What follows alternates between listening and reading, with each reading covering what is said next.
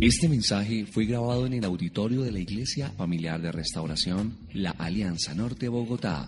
Para más información, visítenos en la calle 163B, número 4848, Bogotá, Colombia.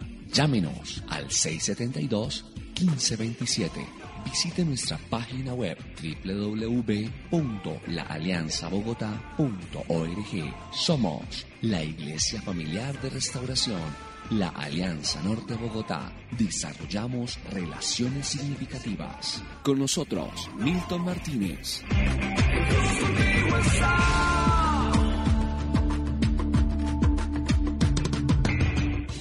Bueno, el Señor nos ha regalado un hermoso día hoy, ¿verdad?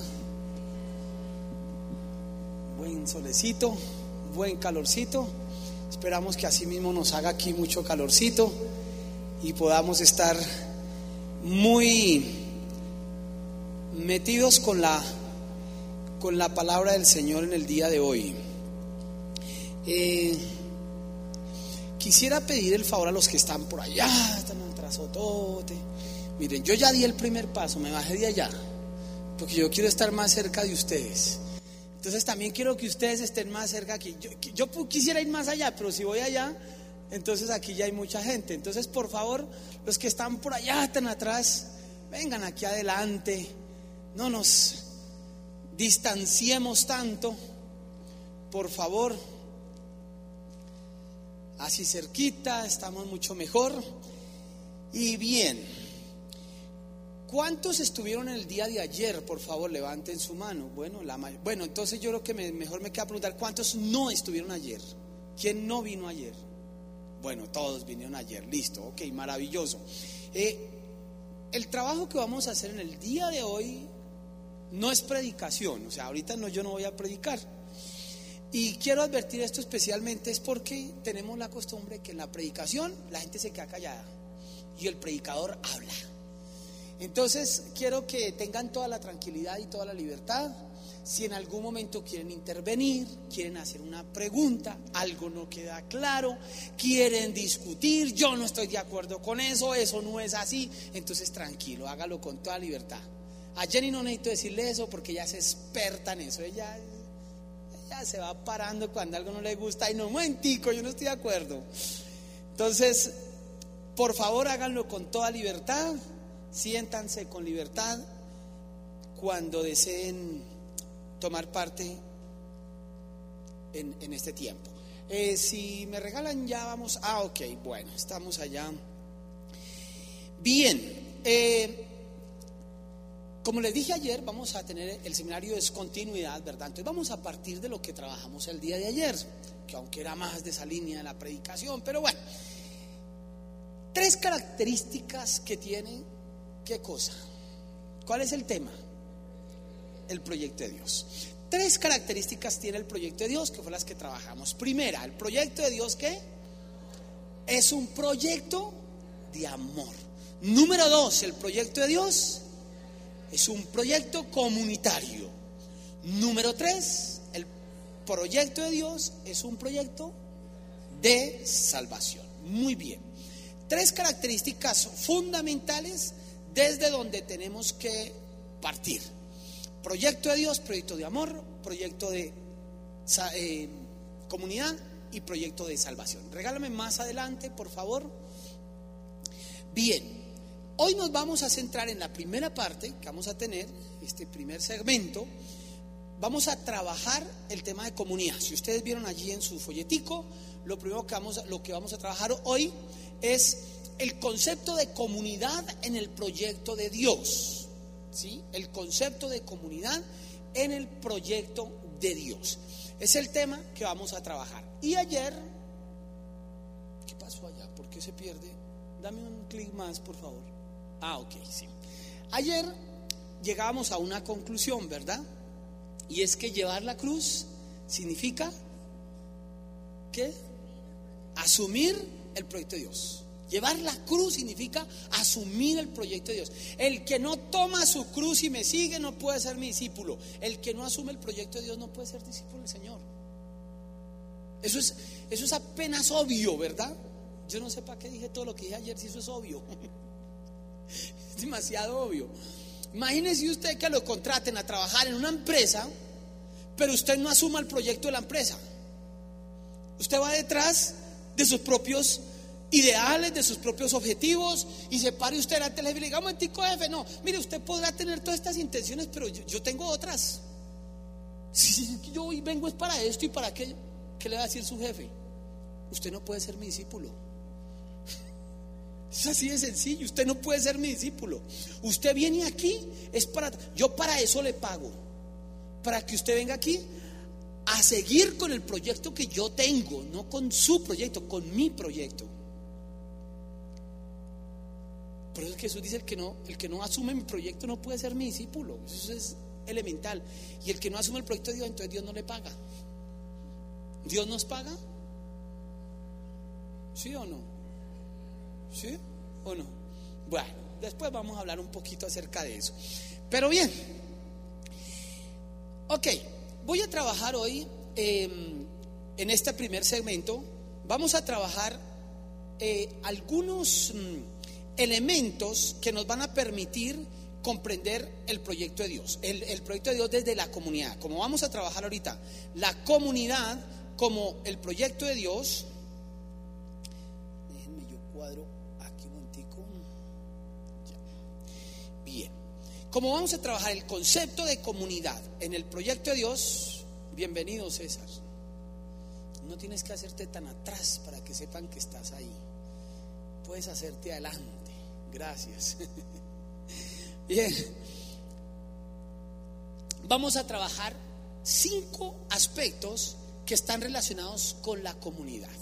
Cinco aspectos que están relacionados con la comunidad. Entonces, ojalá hayan traído allí su papel, lápiz, veo varios, entonces con eso pueden tomar nota, estar muy atentos. El primer aspecto que vamos a mirar, regálame un clip por favor, la expresión misión y visión y comunidad.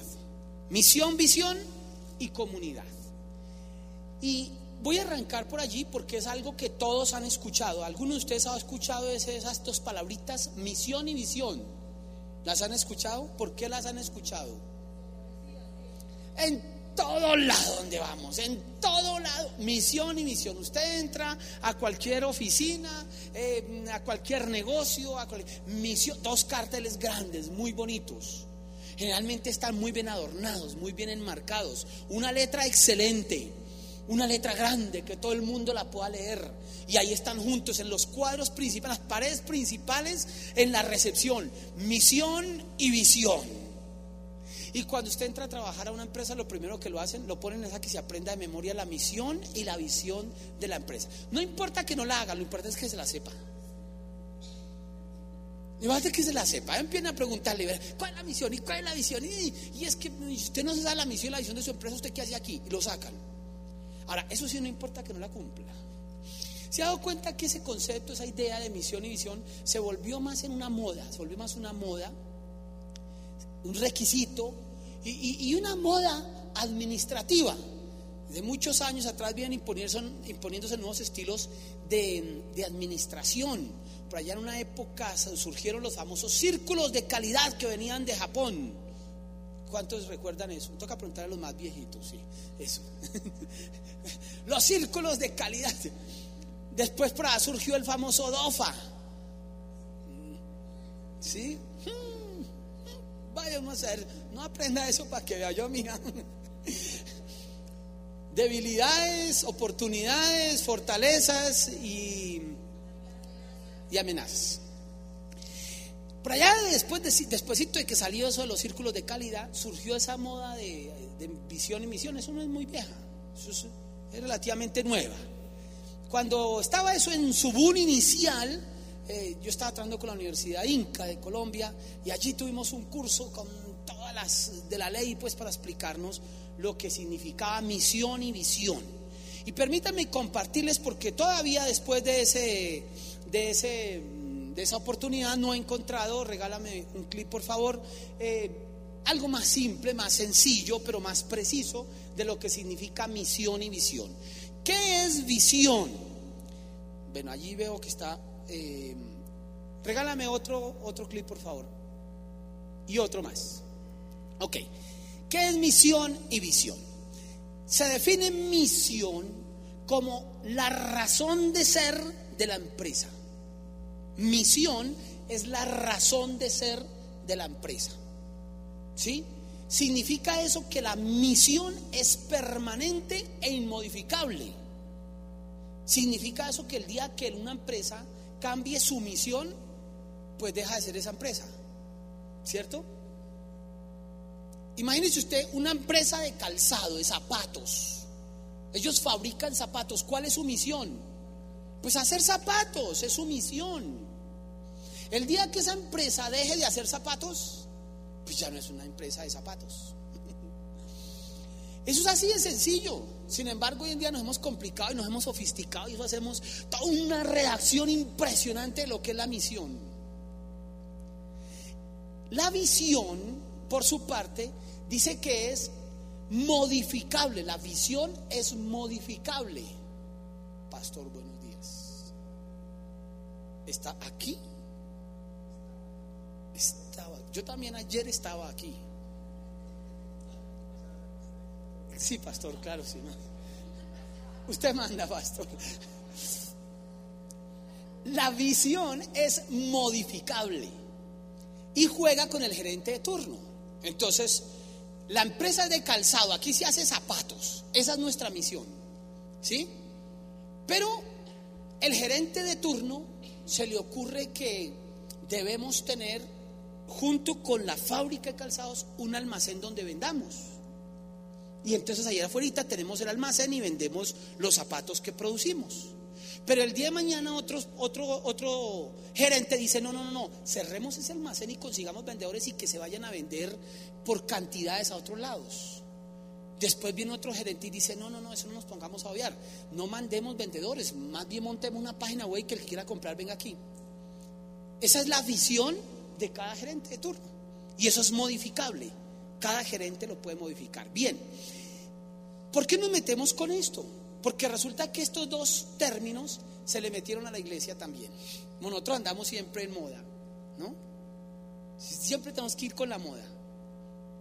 No nos sabemos la palabra, pero las modas sí hay que estar pendientes de lo que dicen las modas. Entonces, se nos metió también la misión y la visión. Pastor, ¿qué pasa que no la veo acá? ¿Dónde está? ¿Hasta afuera? Ah, bueno. ¿Se la saben?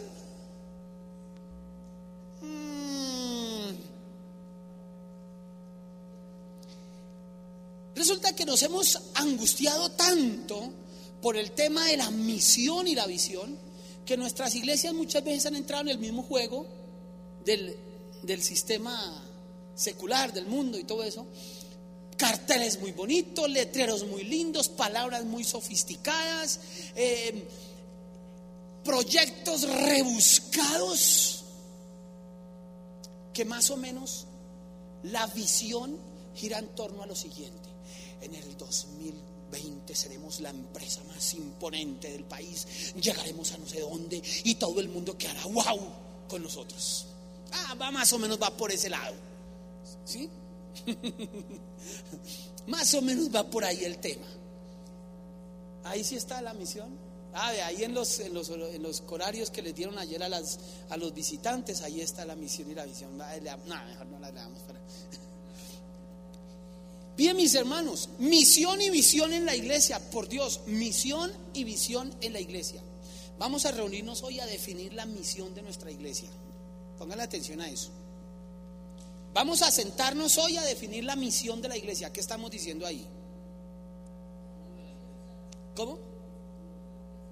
¿El futuro? Primero podríamos decir no la tenemos clara. ¿Qué otra cosa podemos decir? Si, es, si la misión es la razón de ser de la iglesia y nos vamos a sentar hoy a definir la misión, ¿qué nos vamos a sentar a hacer? ¿Cómo? Ok, regálame y ya te doy la palabra a ti. Significa, si nos vamos a sentar a definir la misión de la iglesia, ¿qué estamos haciendo? ¿Cómo qué? Es como si nosotros fuéramos los dueños de la o sea, es como si, si la misión es lo que es inmodificable, si es la razón de ser de la empresa, cuando nos sentamos a definir misión, nos estamos sentando a fundar una nueva empresa. O sea, así es sencillo o no. Entonces ahora sí, mi hermana, por favor, tome la palabra. No, gracias. Sé que la misión es, eh, Dios ya la tiene lista. ¿Y cuál es? Pues la misión es que evangelicemos a todo el mundo. ¿Cuál es? Ir a todas las naciones. ¿Cuál es? Dígamela bien. Bueno, ir por... Pues el proyecto de Dios es em, y tanto, id y predicar el evangelio a toda criatura. Usted sí se lo sabe bien. Por tanto, por tanto, id y hacer discípulos a todas las naciones, bautizándolos en el nombre del Padre, del Hijo y del Espíritu, enseñándoles todas las cosas que se les he enseñado, y yo estaré con vosotros hasta el fin del mundo. ¿Dónde está eso? En Mateo 28, 19 y 20. ¿Y dónde más? En Marcos. Yo no sé qué hace la iglesia sentándose a gastarse tremendas jornadas definiendo disque la misión de la iglesia por Dios. Esta no es una empresa que estamos creando. Esto ya está creado. Y Jesús nos dejó claramente la misión establecida hace muchísimo tiempo. Por eso, por eso es que la iglesia, tristemente hoy, es simplemente cada local competencia del local del, otro lado.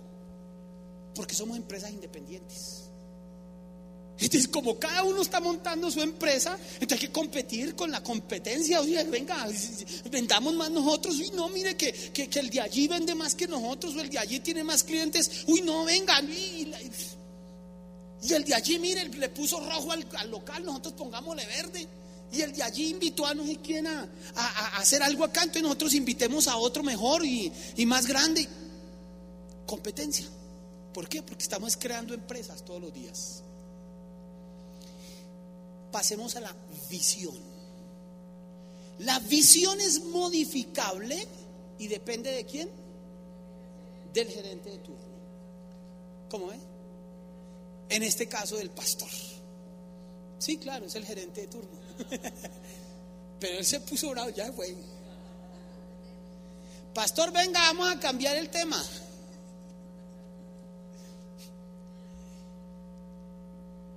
La visión depende del gerente de turno. Entonces, cuando en las empresas, en las empresas del mundo, seculares y toda esa cosa, nos enseñan sobre visión, ¿qué es lo que nos enseñan? Más o menos lo siguiente. Eso fue lo que me enseñaron. Yo no sé si a usted se lo enseñaron así. Cierre sus ojos y sueñe. ¿Sí se lo enseñaron así? ¿Cierto? Cierre los ojos y sueñe. ¿Cómo se ve usted en 10 años? ¿Cómo se ve en 20? ¿Cómo se ve en 5? ¿Cómo se ve en un año? ¿Cómo se ve cuando termine su carrera? ¿Cómo se ve cuando haga esto? ¿Cómo? Eso es visión, ¿verdad? Y entonces los grandes visionarios son los que se ven exportando, se ven importando, eh, se ven eh, comprando muchas fincas y comprando muchos carros y se ven agrandando y componiendo sedes y sucursales y saliendo y llevando. Y, uy, ese tipo es un visionario. Es un gran visionario. Bien, si ya miramos el tema de la misión, ¿será que la visión también está en la Biblia? Regálame un clic, por favor. Y quiero llevarles al libro de Ezequiel. Los profetas, los grandes visionarios de Dios son los profetas. No grandes visionarios de Dios. Ezequiel en capítulo 1, versículo 1, dice el texto de la siguiente manera. Aconteció en el año 30. No me pregunte de qué, porque yo no sé. Eso hay solo especulaciones ahí, no se sabe qué es, si es el año 30 del profeta Ezequiel, o sea, cuando estaba cumpliendo 30 años, o el año 30 de algún rey, o el año 30 de alguna cosa, no tenemos ni idea. Eso fue todo lo que nos dijo Ezequiel. En el cielo le preguntamos. Aconteció en el año 30, en el mes cuarto, a los cinco días del mes, que estando yo en medio de los cautivos, y ahora venimos a eso, pero pasemos adelante, los cielos se abrieron y qué? Y vi que, miren mis hermanos, tengan mucho cuidado. La iglesia es muy dada a pegarse las modas del mundo. la nueva era, los conceptos positivistas, las estrategias de mercadeo, los sistemas piramidales, todas esas vainas vienen del mundo y la iglesia es feliz copiando todo eso, sin colar, eso le ponen, no le ponen filtro a eso. Eso sí, andamos pendientes, ay, ¿usted para qué se viste así? ¿Usted por qué anda así? ¿Usted por qué camina así? Pero las cosas del mundo las traemos copiaditas y fusiladitas. hay que tener muchísimo cuidado. El mundo le dice a uno, cierre los ojos y sueñe. La palabra nos dice, abra los ojos y mire. La visión que viene de Dios no es la visión de los visionarios del mundo. Cierre los ojos y cómo se ve usted en un año, en dos, en cinco, en diez, cuando termine la carrera, cuando venga, cuando vaya. No, Señor. Porque esta empresa es muy distinta a todas las demás. Estamos aquí en la empresa de Dios. Esto es de Él. Y entonces el Señor dice, abra los ojos y mire, me fascina Ezequiel cuando. Abrí mis ojos y vi visiones. La visión, pero la visión de Dios. ¿Y cuál es la visión de Dios? ¿Y qué fue lo que Ezequiel vio cuando abrió sus ojos? Entonces volvamos otra vez un poquito atrás, que les dije que ya íbamos para allá. Estando yo, ¿dónde? ¿En medio de qué? ¿En medio de qué? A ver quién es capaz de decírmelo. ¿En medio de qué? ¿En medio de qué? ¿Cómo? ¿En medio de qué? ¿En medio de qué? ¿De qué?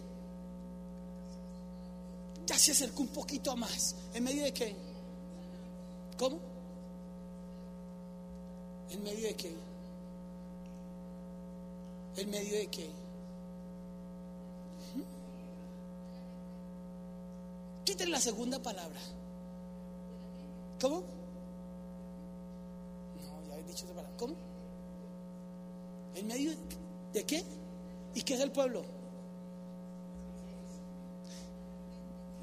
La comunidad.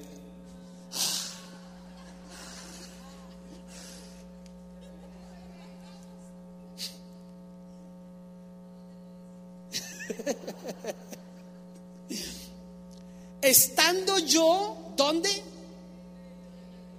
En medio de la comunidad, claro. La comunidad de Ezequiel son los cautivos en su momento, lógico.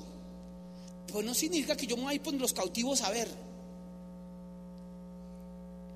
Lo que Ezequiel nos está mostrando aquí es sencillamente eso.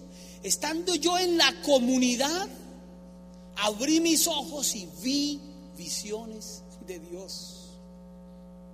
Miren, usted como hombre de Dios, usted como mujer de Dios, usted como siervo, como sierva de Dios, no va a poder descubrir el sueño de Dios en su vida, no es el sueño suyo, sino el de Dios en su vida, encerrado en cuatro paredes. Usted solo lo descubre cuando salga y viva en la comunidad. Hay un caso bien interesante y es el caso del profeta Isaías. El, profeta Isaías tiene un caso que es supremamente particular, independiente a todos los demás casos de llamamientos. El llamamiento de Isaías es el, que a mí más me impacta. Si ustedes miran el, llamamiento a Jeremías, el mandamiento a Jonás, incluso el mandamiento a los discípulos de Jesús, el mandamiento a Jonás, el mandamiento a Moisés, se caracterizan por qué. ¿Se acuerdan todos esos personajes que les he nombrado? Sí, el llamamiento.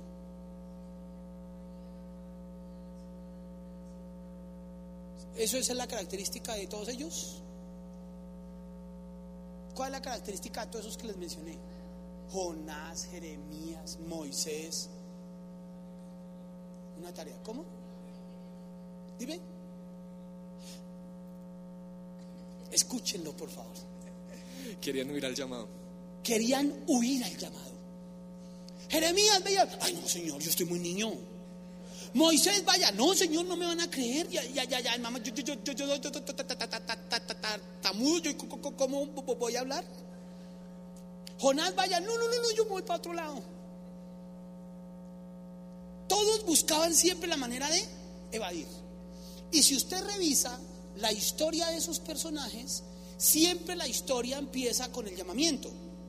¿Cómo empieza la historia de Jeremías? Con el llamamiento. La historia de Jonás con el llamamiento. La historia de Moisés con el llamamiento. Pero usted va a Isaías y el llamamiento de Isaías está en qué capítulo? ¿Capítulo qué? 6. Capítulo 6. Pero ¿qué pasa en los capítulos anteriores? Nada que ver con Isaías. Sí, señor, mucho que ver con Isaías. Si usted revisa los primeros seis capítulos de Isaías, comienza una nación pecadora. Eh, eh, las maldades de Jerusalén, las maldades de Judá, la destrucción de Jerusalén, la destrucción de Judá, el pecado no sé qué, las mujeres ostentosas de Sión, no sé qué, y una cantidad de cosas terribles, terribles, terribles, terribles. ¿Sí? ¿Qué pasó allí? ¿Qué ocurrió? Pues es muy sencillo. Un día Dios está todo preocupado, está en su oficina, angustiado, desesperado, no sabe qué hacer. Y en ese momento así, toma el celular, le echa una llamadita a Isaías. Yo, hermano, ¿usted qué hace? No, señor, estoy por aquí, que, el rey me mandó llamar porque tengo una cita, es mi primo, entonces yo voy donde, donde mi primo ahorita, no sé qué, por ahí que, que, que contratar unas vainas del acueducto, alcantarillado, entonces los nules están ahí detrás de una vaina, entonces no sé qué, tal. Y el señor dice, oiga, no, Isaías, necesito que venga, venga, hermano, que lo urgente, estoy en una situación difícil, venga. Isaías, no, señor, ya voy para allá, tomo un taxi, llegó allá a la oficina, último piso, penthouse, llega ya, Dios allá está sentado esperándolo. Hermano, que toma un tinto, una aromática, así nomás, pues estoy más preocupado que, que la urgencia que usted me llama, Dios. Y el Señor le dice, Isaías, toma el tinto porque nos vamos a ir a un paseo.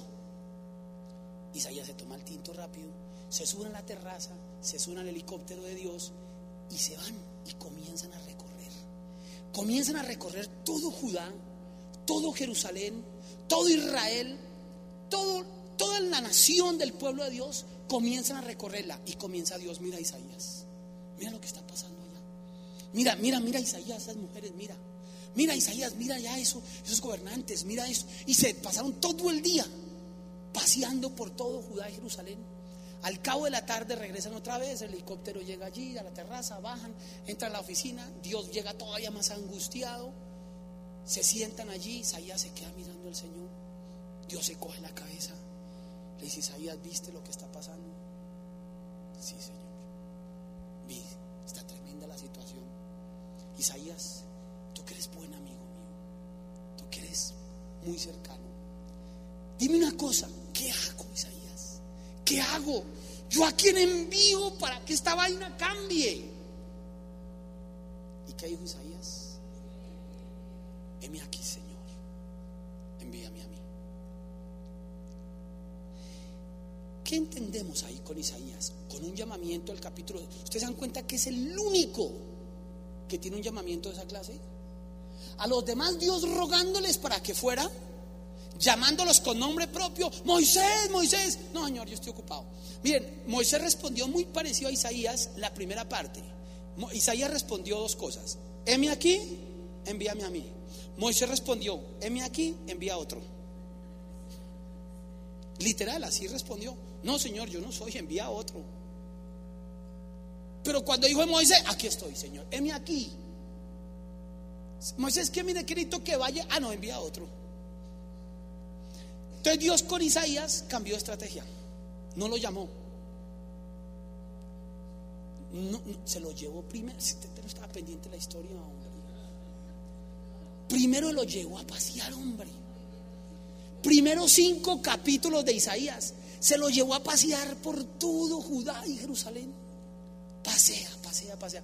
Y después le dice, Isaías, ¿qué hago? Señor, heme aquí. Envíame a mí. Misión. Redactemos la misión. Fíjese, todas las iglesias ahí donde dice misión deben escopiar Mateo y Marcos. Ya, se acabó el problema. Aquí no hay otra misión, nosotros no somos otra empresa. Visión. Abra los ojos y mire su comunidad. Cuando Isaías vio su comunidad y vio las circunstancias por las que atravesaba su comunidad, entonces él entendió que había una visión. O sea, él entendió a dónde tengo que ir yo cuando vio lo que pasaba en medio de su pueblo. Entonces es lo mismo que hablábamos ayer cuando hablábamos de el que no toma su cruz. Y me sigue, recuerdan que les decía la historia de Isaías y la de Jesús es parecidísima. Recuerdan, a veces las conté las de Jesús. Ustedes no las sabían. Yo las conté ayer, ¿verdad? La misma cosa. Jesús, ¿qué hago? Papá, aquí estoy yo. Mándeme, yo voy. Yo voy. ¿Dónde comienza la visión de un creyente? No es cerrando los ojos, ábralos bien. Entonces yo digo lo siguiente, quien nunca ha derramado una lágrima, quien nunca ha llegado junto a su cama, se ha puesto de rodillas y ha derramado una lágrima por un problema que no sea su problema. Porque es que llorar por mis problemas es muy fácil. Ay, se me murió mi hijo, Señor. Ay, mi hijo está enfermo, está el hospital, sana. Ay, mi mamá está así. Ay, Señor, perdí el empleo, ayúdame. Eso es muy fácil llorar por eso. Eso es muy fácil llorar por eso. Pero llore usted por un problema que no tiene nada que ver con usted. Ah, no es, no es problema mío. Eso no es problema mío, claro. De eso se trata. Así respondía, ¿se imaginan? Si hubiera respondido así Jesús, ah, no, no es problema mío. Isaías, Isaías, mira cómo está. Adiós, Dios, eso no es problema mío. ¿Tiene algo contra mí? Dígame, dígame, a ver. ¿Tiene algo contra mí? ¿Qué estoy haciendo mal yo? A ver, Dios. Sí, listo, las mujeres, Judá y Israel, y, ah, pero yo qué? ¿Tiene algo contra mí? No, ah, es un problema mío. La cruz es eso que me hace llorar, pero que no es mi problema. Y me hace llegar al borde de mi cama y decir, Señor, si yo te soy útil en algo para hacer solución ahí, heme aquí. Estoy dispuesto. No que ese heme aquí no lo han enseñado. Isaías de darse golpes de pecho cada vez que nos enseñan aquí ese heme aquí, envíame a mí. Heme aquí, envíame a las naciones. Oh Dios, yo quiero ser el gran pastor en Europa. Oh Señor, llévame a las naciones con este concierto, este CD que estamos haciendo, Señor. Llévanos a las naciones, oh Dios. Heme aquí, Señor, estoy dispuesto a recibir euros, dólares, Señor. Estoy dispuesto a recibir aplausos, grandes escenarios, Señor.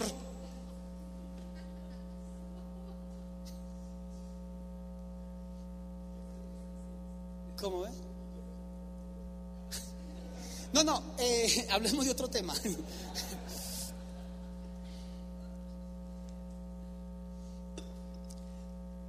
Misión, visión y comunidad.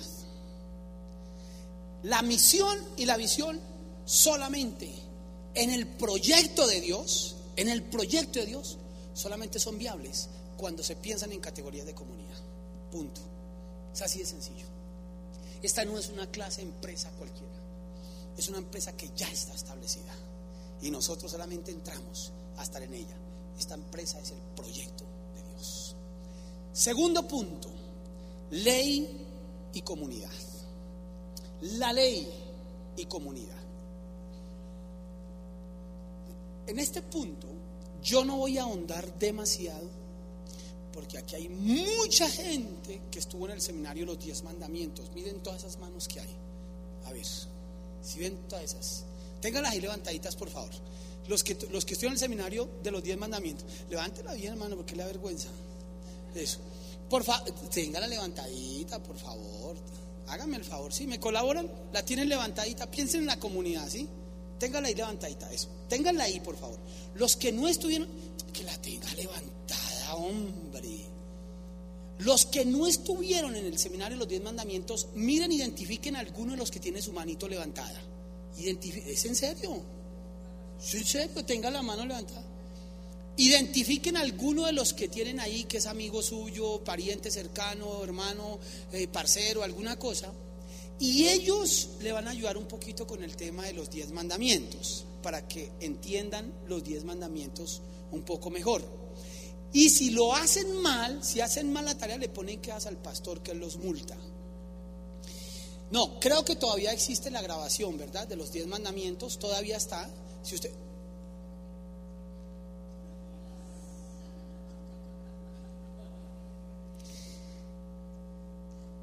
Ustedes pueden conseguir aquí el CD de los 10 mandamientos del seminario. Es un seminario larguito, son como dos horas por cinco, son como diez horas más o menos. Eh, cada día estuvimos trabajando uno o dos mandamientos, explicando con atención, o los que no pueden ir a hacer la maestría con el pastor César, que ya también lo estamos trabajando en la. Pero este, ahí pueden mirar. Pero voy a hacer una síntesis muy rápida, únicamente para los que no estuvieron. No, no, obviamente no voy a entrar a explicar mandamiento por mandamiento como lo hice en aquella ocasión, sino básicamente a centrarme en un asunto. Miren, el gran problema que tenemos nosotros con los mandamientos y con toda la ley es que vivimos en una época evangélica. Por evangélica me quiero decir, me, me refiero a la época del evangelio, ¿sí? Del Nuevo Testamento, el evangelio.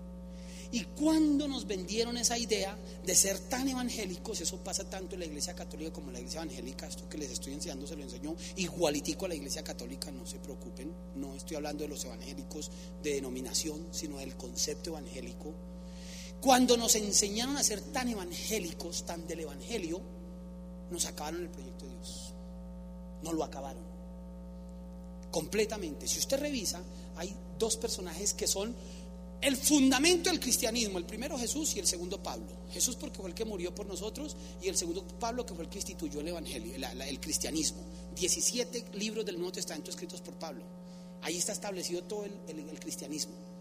¿Qué dice Jesús respecto a la ley?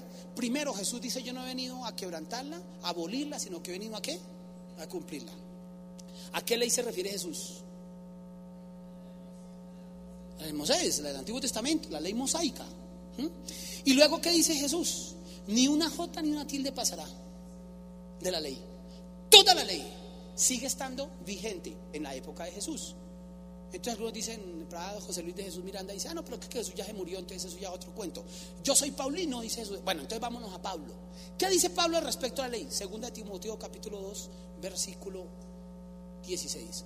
Eh, 3.16. ¿Qué dice Pablo? La ley es inspirada por Dios, útil. ¿Qué? Toda, sí. Toda la escritura es inspirada por Dios. Toda la escritura es inspirada por Dios. Levanten la escritura los que la tienen ahí en la mano, levántenla. ¿Esa es la escritura? No. No. No. Pablo dice, toda la escritura es inspirada por Dios. Y además dice que es útil para qué? Para enseñar, para rearguir, para corregir, para instruir en justicia, a fin de que qué? De que el hombre de Dios sea primero, primero antes de preparado, antes de buena hora, sea perfecto. Y luego sí, enteramente preparado para toda buena obra. ¿Y cuál es la escritura? Toda.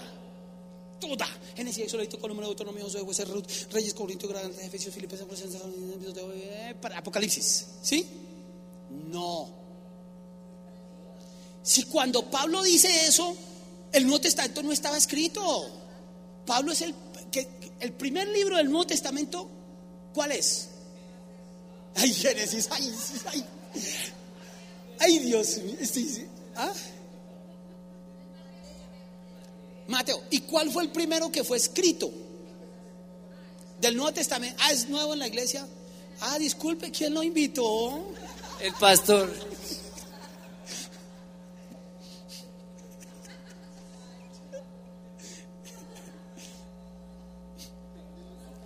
¿Cuál es el primer libro del Nuevo Testamento que fue escrito? Escuchen a una seminarista que nos lo va a enseñar. ¿Cómo? Marco. No. ¿Cuál? No, es una adivinada. ¿Cuál? Todos quieren adivinar. Estoy preguntando quién sabe, no quién va a adivinar. ¿Cuál? ¿Usted sabe o está adivinando? El primer libro escrito del Nuevo Testamento es la primera carta de Pablo a los tesalonicenses. Primera de tesalonicenses, la primera epístola del apóstol Pablo a los tesalonicenses. Es el primer libro que fue escrito del Nuevo Testamento. ¿Y cuál fue el último? ya no nos da miedo. Ahí sí es fácil adivinar. Sí, el Apocalipsis. ¿En qué año fue escrito Primera de Tesalonicenses? 50. 50-51. Bien, imagínense ustedes que Pablo es el primero que escribe. ¿Y Pablo le está escribiendo a quién? Pablo no le está escribiendo ni a usted ni a mí. Ni a usted ni a mí. O sea, después nosotros nos dimos cuenta, wow, los escritos de Pablo son maravillosos y todos los tenemos que tener. Pero Pablo no estaba pensando ni escribió por nosotros. Bueno, usted mira, bueno, Dios sí, bueno, sí, Dios sí. Pero lo que quiero decirle a usted es que cuando Pablo dice la escritura es inspirada por Dios, Pablo no está hablando de toda la Biblia porque la Biblia no existía, solo existía el Antiguo Testamento. Y del Antiguo Testamento, en realidad para el pueblo judío, Pablo es judío, ¿verdad? Hebreo, fariseo, todo eso. Para los judíos, lo que realmente tiene valor es la ley. No es que lo demás no tenga valor, lo que pasa es que lo demás depende de la Torah, de la ley. ¿Por qué razón? Los profetas que hicieron predicar la ley. Los libros poéticos que son, son poemas acerca de la ley. Entonces, para los judíos lo importante es la ley. ¿Estamos? Cuando Pablo dice la escritura es inspirada por Dios, está hablando de la ley. ¿Y qué dice Pablo de la ley? ¿Qué es qué? Inspirada por Dios, número uno. ¿Y útil para qué? ¿Para qué? ¿Para qué? ¿Para qué? ¿Para qué? ¿Para qué? Para que el hombre de Dios sea perfecto y qué más? Y enteramente preparado para toda buena obra. Pablo lo está diciendo. Pablo lo está diciendo. La ley es inspirada por Dios y es el elemento que permite que el hombre de Dios sea perfecto y enteramente preparado para toda buena obra. ¿Se dan cuenta por qué se nos parrandearon el proyecto de Dios cuando nos volvimos tan evangélicos? O sea, tan evangélicos del Evangelio, donde solo empezamos a hacer milagros y a cantar bonito y a brincar en una pata y luego en la otra y todas esas vainas. ¿Por qué nos parrandearon el proyecto de Dios? porque nos dejaron de enseñar la ley. Y cuando nos dejaron de enseñar la ley, entonces el hombre de Dios ya no tuvo cómo hacerse perfecto y enteramente preparado para toda buena obra. Hicimos perfectos músicos, se la montó a los músicos. Hicimos perfectos músicos. Hicimos perfectos danzarines. Hemos hecho perfectos pastores también, sí, pastores también. No se vaya, pastor, porque...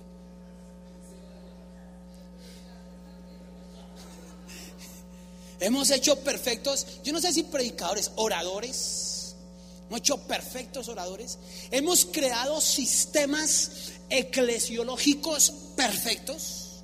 Funcionan igualito que Amway, que... Eh, ¿Qué hay para ahí? Herbalife y toda esa vaina. Entonces usted tiene un grupo de seis y entonces usted cada vez que tenga un vendedor más, entonces ese vendedor tiene otro grupo de ocho y el grupo de ocho entonces tiene otro ocho. Cuando usted llegue al nivel 3 usted empieza a ganar y pero ya no, empieza a ganar sino que se empieza a llamar líder no sé qué y líder más y entonces no sé qué y entonces da hasta que usted llegue a la punta, la cúspide de la pirámide.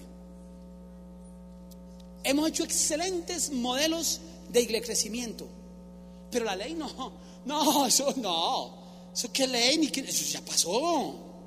Pues a quién se le ocurre, por ejemplo, Ustedes vinieron a misa anoche, ¿cierto? Ayer.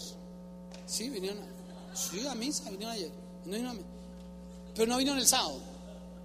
¿Usted no vino a misa el sábado?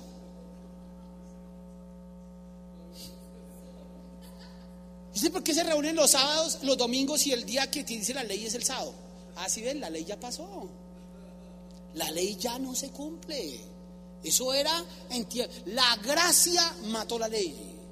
Las obras de la ley fue lo que Jesucristo abolió en la cruz. La ley son solo obras, la gracia es fe. Por eso confiese, confiese que usted va a tener, suba hacia un carro y píselo y dígalo en el nombre de Jesús. Lo que pise la planta de mi pie es mío y reclámelo en el nombre de Jesús porque es suyo. Y si pasa una china y pisa en el nombre de Jesús es mío. Es mío. Porque ahora lo que manda es la gracia, la fe. Declare entonces cierre sus ojos, piense en una visión y declárela. Es suya, recíbala, confieso. 15 minutos de... Ya el pastor se cansa. Él pide 15 minutos es para regañarme, exhortarme mientras usted va a tomar algo que... Venga, no se vayan, ¿qué dice aquí? Que están invitados a un cafecito.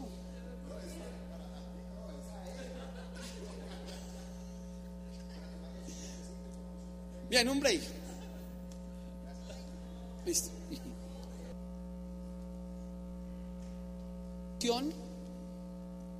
O dos precisiones eh, para retomar. La primera, Pablo escribió 13 cartas, no 17.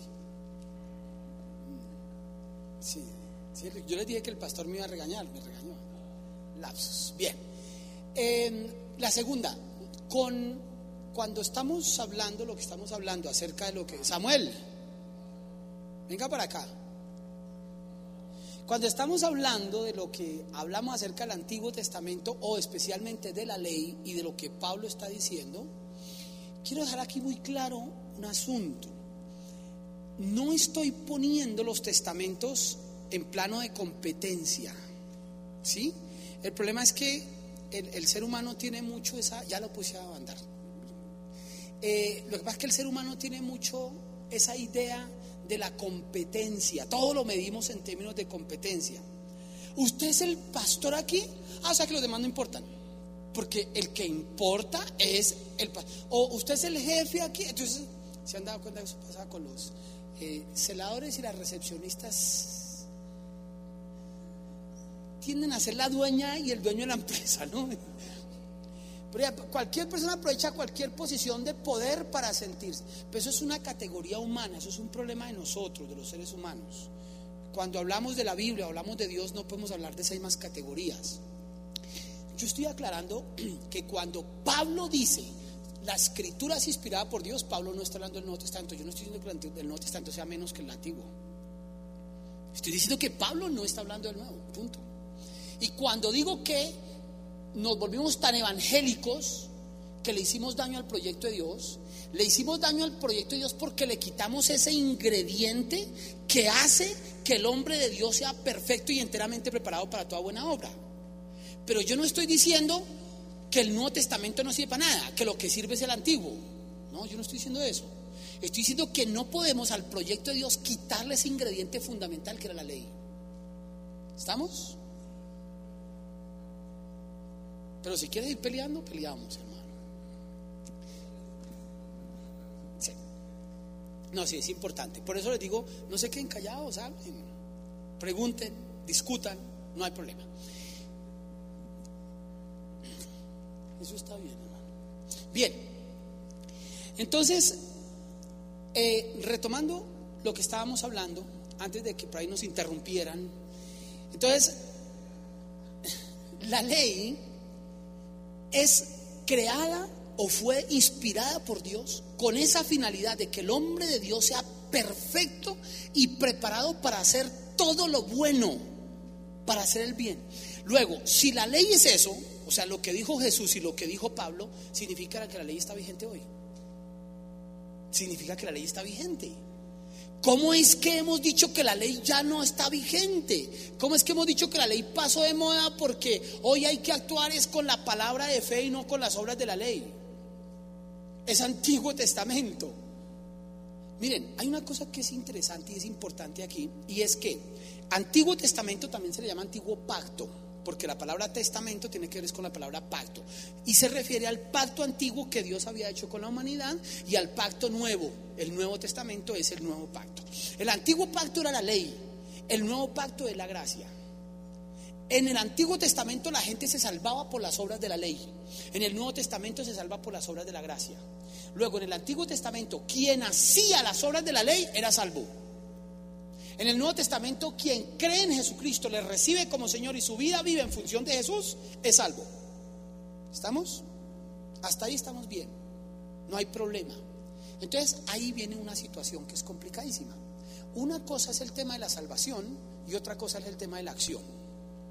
Cuando nosotros vivimos pensando que por hacer las obras de la ley somos salvos, nos fregamos. Nos fregamos. Y eso fue lo que Jesús y Pablo dijeron. Pero ellos no dijeron que no hay que hacer las obras de la ley.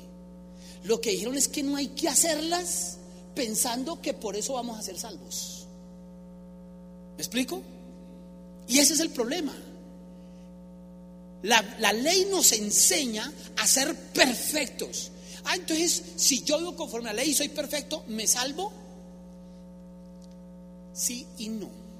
Digamos por ahora más no que sí. Pero en un momento entro a ese tema. Bien, entonces, ¿qué es lo que ocurre con la ley? La ley hay que seguirla haciendo y cumpliendo y la ley sigue estando vigente toda, 100%. ¿Cómo así? La ley sigue estando vigente toda, sí, toda. ¿Cuántos códigos tiene la ley? Por algunos desocupados se han puesto a contar y dicen que hay 613 códigos. Yo no sé si eso es verdad o no, ni me interesa, porque ahí hay un poco de problemas serios con eso. Entonces, hay 613 códigos, digamos. Algunos dicen que es así. Es interesante cuando Moisés esos 613 códigos los volvió 10, los 10 mandamientos. Cuando Moisés habla de los 10 mandamientos, ¿se olvida de los otros 603?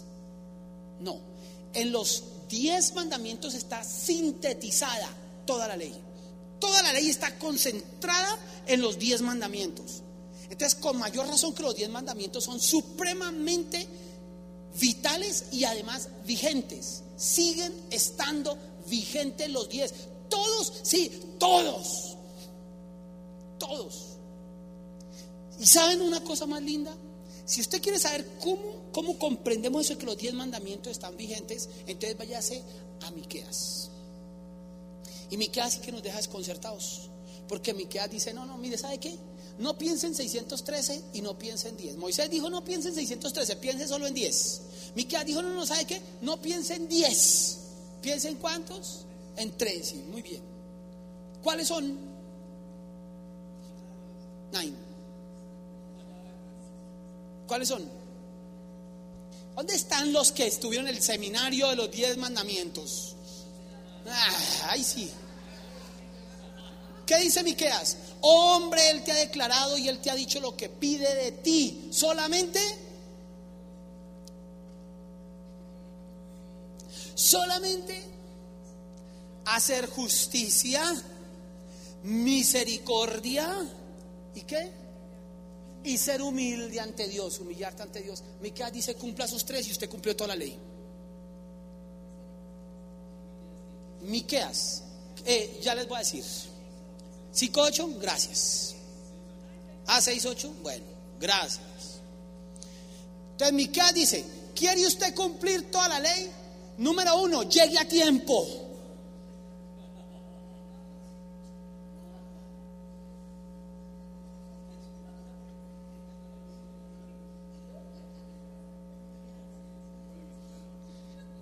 Número uno, hacer justicia. Dos, misericordia. Y tres, humillarse ante Dios. Eso es todo. Miqueas dice, mire, olvídese los otros códigos, olvídese todo eso. Después viene Jesús y les dice, no, no, no, no, mire, ¿sabe qué? Olvídese de tres. Cumpla dos. Uno, amarás al Señor tu Dios por sobre todas las cosas. Y dos, ¿a quién? ¿A quién? ¿A quién? ¿A quién? A la comunidad.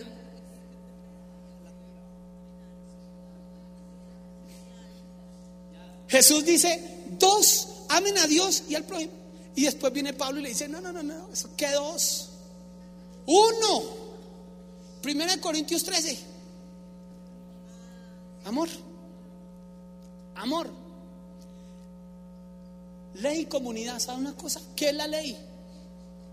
Es amor. Eso es todo.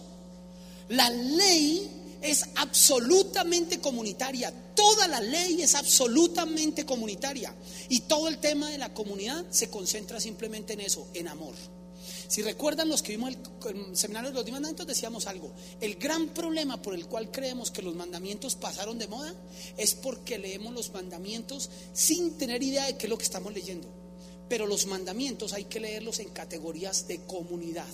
Es decir, cada mandamiento está relacionado estrechamente con la comunidad. El sentido, la razón de ser de cada uno de los mandamientos, de los 10 y de los 613, era la comunidad. Se está pensando simplemente en la... Entonces la gente hoy lee algunos mandamientos y dice, pero es que esto no tiene sentido, esto ya hoy no hay que cumplirlo. Por ejemplo, algunos recuerdan uno, uno de los casos eh, sencillos que les daba, el tema de la varita. Cuando vayan a la guerra los hombres, hay un mandamiento que dice así, no de los diez mandamientos, sino de los códigos. Cuando vayan a la guerra, llevan en su mano derecha una espada y en, colgado en el cinto, llevan un palito. Y esa es la ley. La ley del palito. Entonces, claro, uno empieza a leer el Antiguo Testamento y llevarán un palito. Primero, ya no cargamos espada. Segundo, ya no andamos en guerras, es problema y las guerras ahora es con metralletas y todo eso. Y tercero, un palito. ¿Para qué cargar palitos? Aquí nosotros no cargamos amuletos, ni agüeros, ni nada de esas vainas, entonces ya nada de palitos. Resulta que esa ley sigue estando vigente. ¿Cómo así? Claro, hoy hay que cumplirla. ¿Cómo así hay que cargar un palito? Sí. Y no solamente los que van a la guerra, todo el mundo. ¿Cómo así? Y el que no cargue palito está en pecado. ¿Y por qué? Porque ¿cuál era la ley? La ley era la comunidad. ¿Cómo así que la comunidad? Miren, cuando salían la guerra salían 200 mil, 500 mil, un millón de hombres, 100 mil. Así fueran 30 hombres nomás que salían a la guerra, que nunca salían 30, pero salían cantidades de hombres. Estaban en un campamento, en el desierto, ponían sus carpas y ahí pasaban días, meses y a veces años en esos lugares. ¿Usted se imagina, después de una frijolada bien buena, los 500 mil hombres?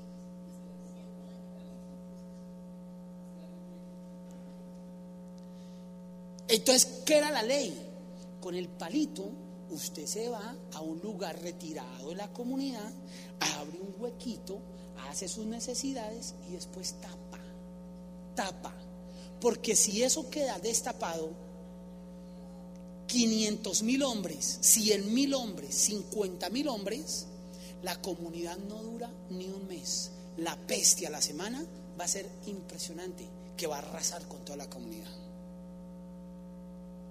Ah, entonces hay que cumplir la ley del palito, claro que hay que cumplirla. Entonces, cuando usted va al baño, caballero, no se crea un bombero. Usted tiene que pensar en la comunidad. Usted tiene que pensar en que usted no es el único que utiliza ese baño. Son leyes higiénicas. Lo que la ley estaba dando ahí eran leyes higiénicas. Y lo que nos está enseñando es a vivir en comunidad. Amar. Eso es el amor. Amar la comunidad. Eso es lo que nos está enseñando la palabra. Y eso es lo que está enseñando la ley. Por eso dice la ley fue dada para que el hombre de Dios sea perfecto y enteramente preparado para toda buena obra. Ay, entonces si yo orino todo el bizcocho, entonces me voy para el infierno. Porque por las obras de la ley, entonces el que no cumple la ley se va para el infierno. Claro, en el Antiguo Testamento pasaba eso. No, hoy por la gracia del Señor, aunque usted orine el bizcocho, se va para el cielo. Pero se está deteriorando la comunidad, hombre. Entienda que usted es comunidad y vive en comunidad y por comunidad y para la comunidad. Entonces que dejar papeles tirados, que dejar desórdenes, que no ayudar con esto, que no ayudar con lo otro, todo eso es cuestión de la comunidad. Entonces la ley sigue estando vigente 100% hoy. La ley es comunidad. Entonces para volver otra vez al tema de salvación, entonces les voy a decir lo siguiente. Miren, ¿por qué razón tenemos nosotros en conflicto el Antiguo y el Nuevo Testamento y el tema de que la salvación, como ya no es por obras, sino que la salvación ahora es por gracia, ahora solo confiesa y recibe, y en el Antiguo Testamento era haga y haga y haga y haga. ¿Saben cuál es el problema que tenemos allí? Es que el cristianismo no es sino pensar en la salvación. Nosotros nos pasamos predicando salvación. Y eso está gravísimo. Está grave. Miren, el Evangelio no se dedicar hoy a, predicar salvación. Es un problema muy... Y sobre todo más que predicar, vivir. ¿Se cuenta que uno anda pensando en la salvación? Ahí sí, y yo quiero ser salvo, y es que yo soy salvo por la fe, y yo soy salvo y salvo y confieso que soy salvo. Es un problema serísimo. ¿Por qué? Porque como no andamos y no pensando en la salvación, es, haga cuenta usted, un empleado que no está no pensando en la quincena. Se la pasa todo el tiempo y solo piensa y piensa en la quincena y no habla en la quincena y cuando llega la quincena y la quincena y no hace nada. Es que la salvación es la quincena que nos van a dar. Pero esa vaina espérese que llegue, hombre, es de sufrir por eso. De, pare de sufrir.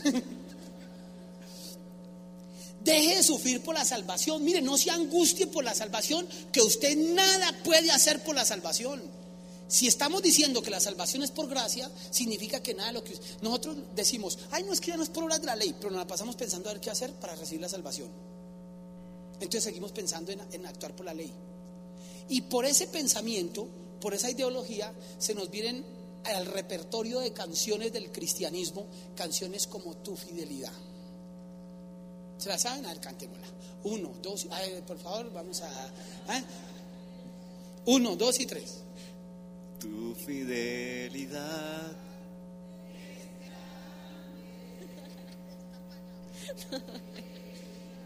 ¿Quién es el director de alabanza aquí? Están dando lección. Bendito Dios, grande es tu fidelidad. Mire, ¿sabe qué está diciendo usted cuando hace eso? Señor, tú eres fiel, tú eres fiel. ¿Fiel? ¿Fiel Dios? ¿Fiel a qué?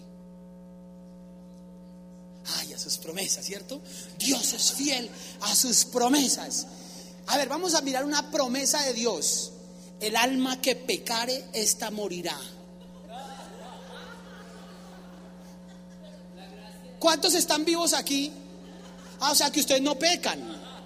Ustedes no pecan porque no han muerto. La Biblia dice, el alma que pecare morirá. ¿Dios es fiel? Mire, les voy a decir una cosa, Dios no es fiel. Es un engaño. Ay, Virgen Santísima, ¿usted qué está diciendo? Mire, cuando yo digo que Dios no es fiel, yo no estoy diciendo que Dios es infiel. No, yo no estoy diciendo eso. Lo que estoy diciendo yo es que la fidelidad no es una categoría con la cual podamos medir a Dios. Dios es inmedible en términos de fidelidad.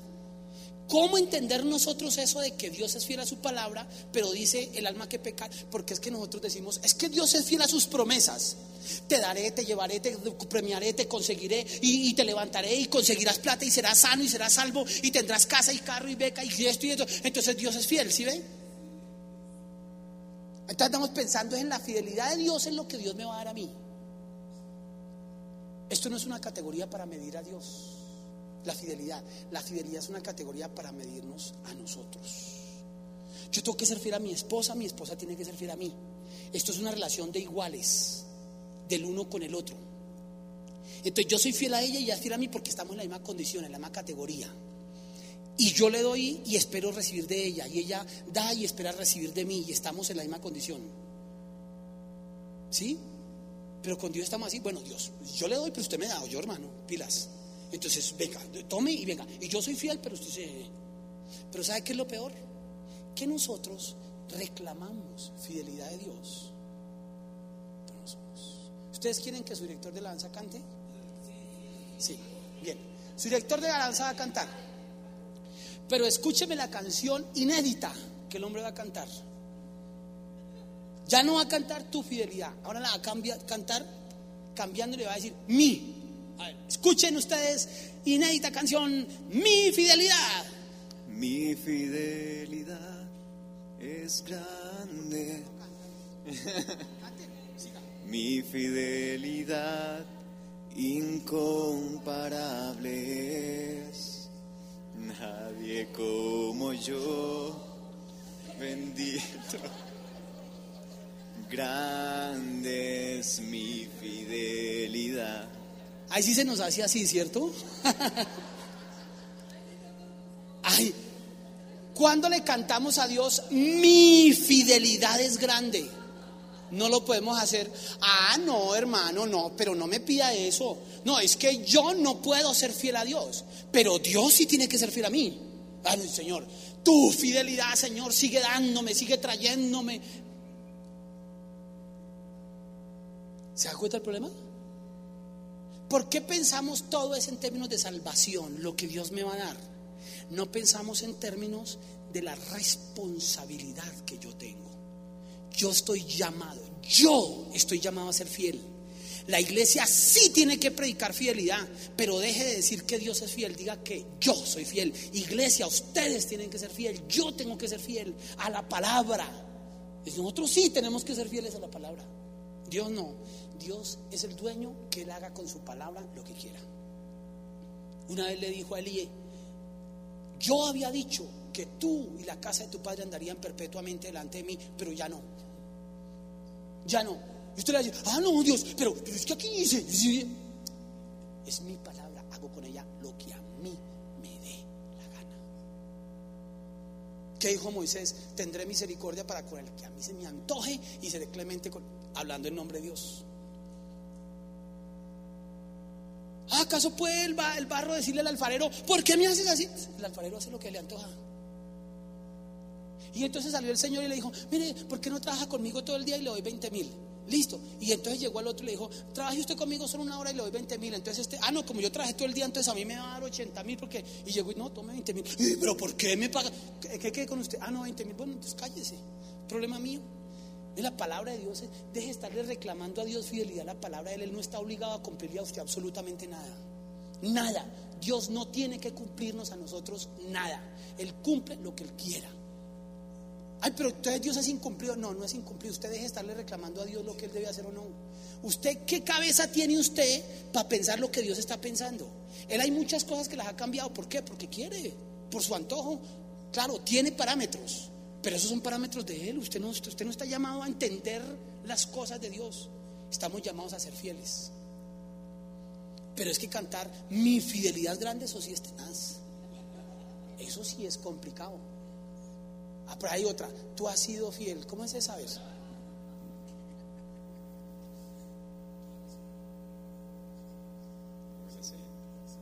Me la sé.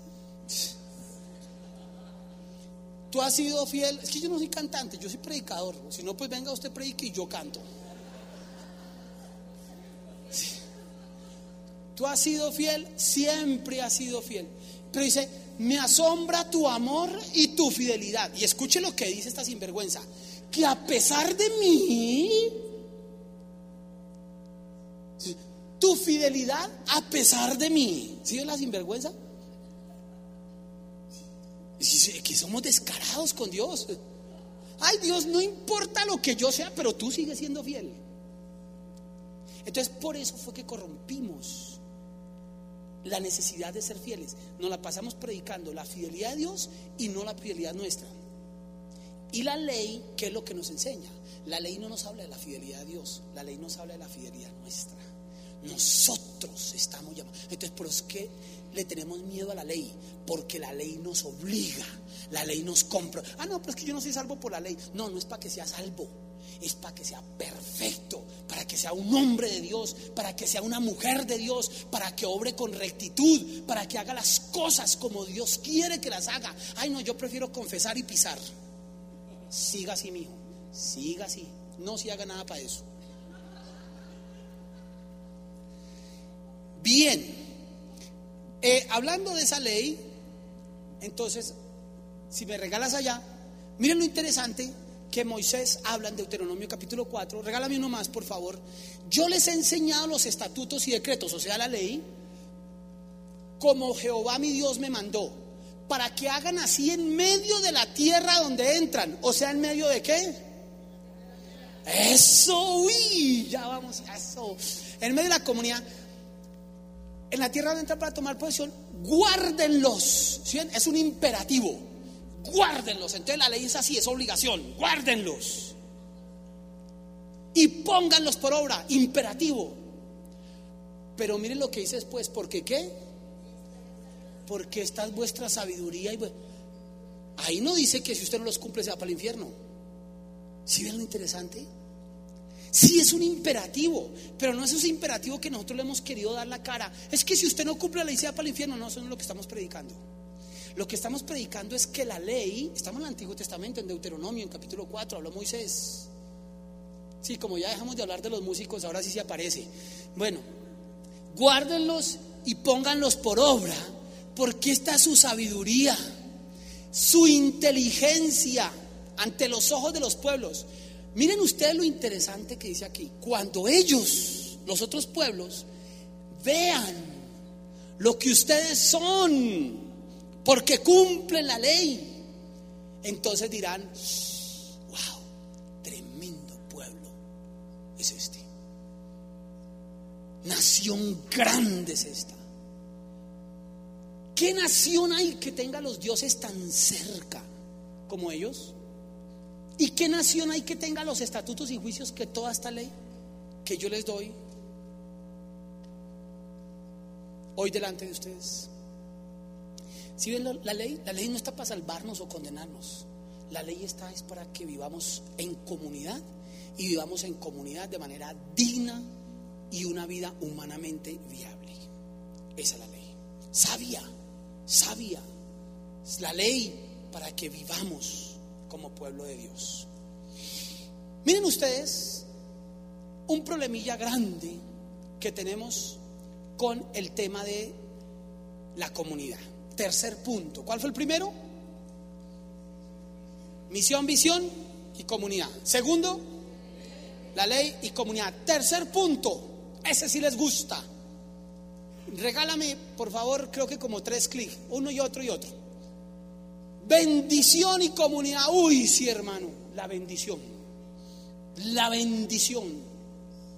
Uy, bendecido o la bendecido, declara. Bendecido, bendecida. Diga, yo soy bendecido. Dígalo, dígalo conmigo. Diga, soy bendecido. Confiéselo ser bendecidos. Entonces uno diga, uy, pastor, pero el Señor, ¿cómo lo bendice?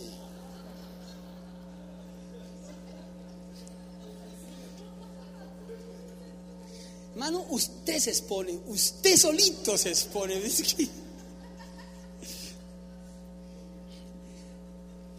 ¿Se han dado cuenta? Uno es, oye hermano, pero esos zapatos, ¿cómo lo bendice Dios?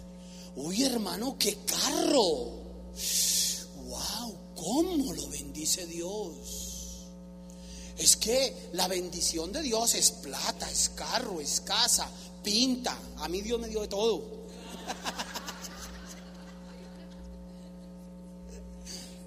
espere, espere verá. Espere. ¿Sí o no?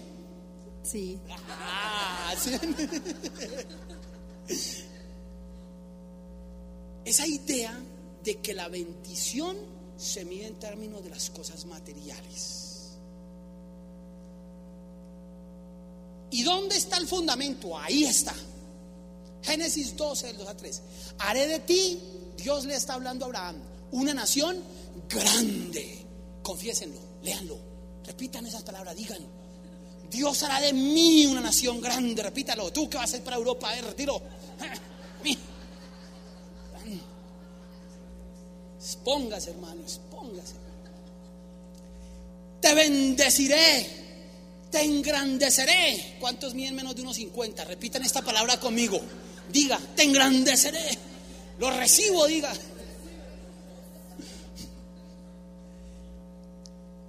Y miren esto que nos encanta. El que te maldiga, yo lo maldeciré.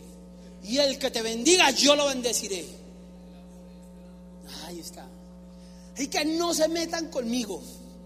¿Sí? Soy hijo de Dios. Y ya hasta ahí, ya no le damos más. Hasta ahí, esa fue la bendición de Abraham. Eso es lo importante. Que Dios me bendecirá, me hará grande, seré una gran nación y mi nombre será grandote. Eso saldré por los periódicos. Mira, aquí me están grabando, aquí va a salir en cámaras y toda esa vaina. Ayer el pastor lo confesó, en cinco años yo ya no voy a poder venir por acá porque, ¿qué es? No sé qué, porque va a cobrar no sé qué vaina. Eso no es una bendición, es una atadura. Me desato de esas palabras.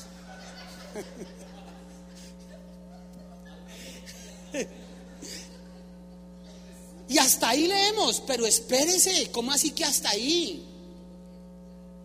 Sí, ah, siga leyendo. Y serán benditas en ti. Toda la que. Eso. Toda la que. La comunidad.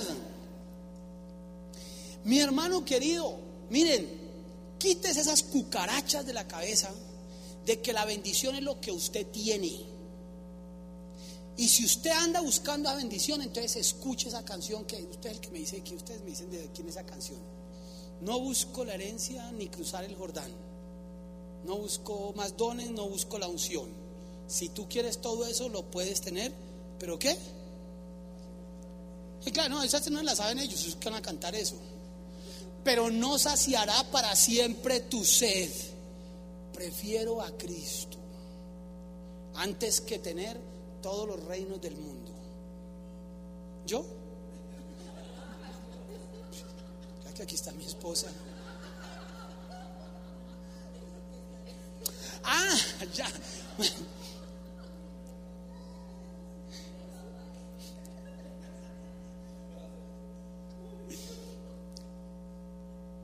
Miren hermanos, la bendición no es lo que usted tiene, la bendición es lo que usted da.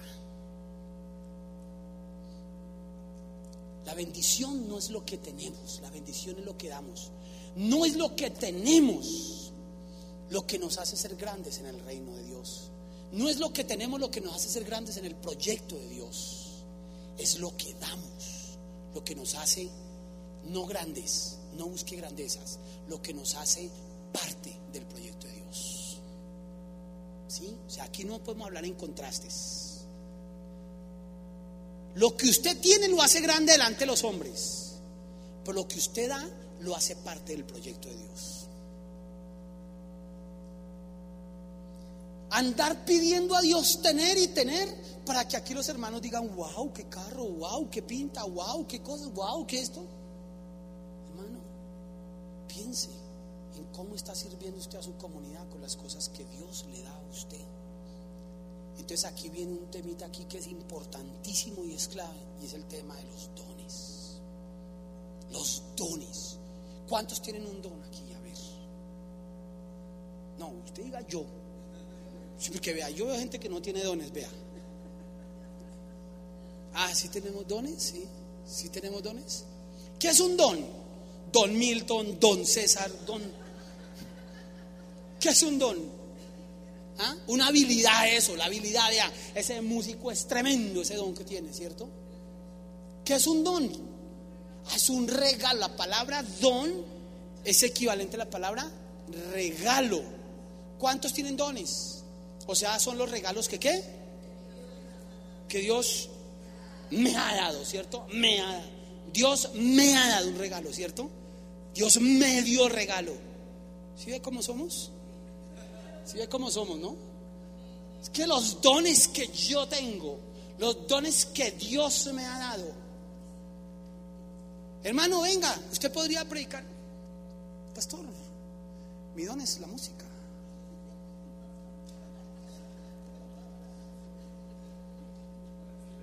La cogió conmigo. No es que mi don es la música. Oiga, hermano, usted nos puede ayudar aquí a organizar el salón. Pastor, yo no tengo esos dones. O sea, sí, a mí. Sí, no. Es mis dones, los dones.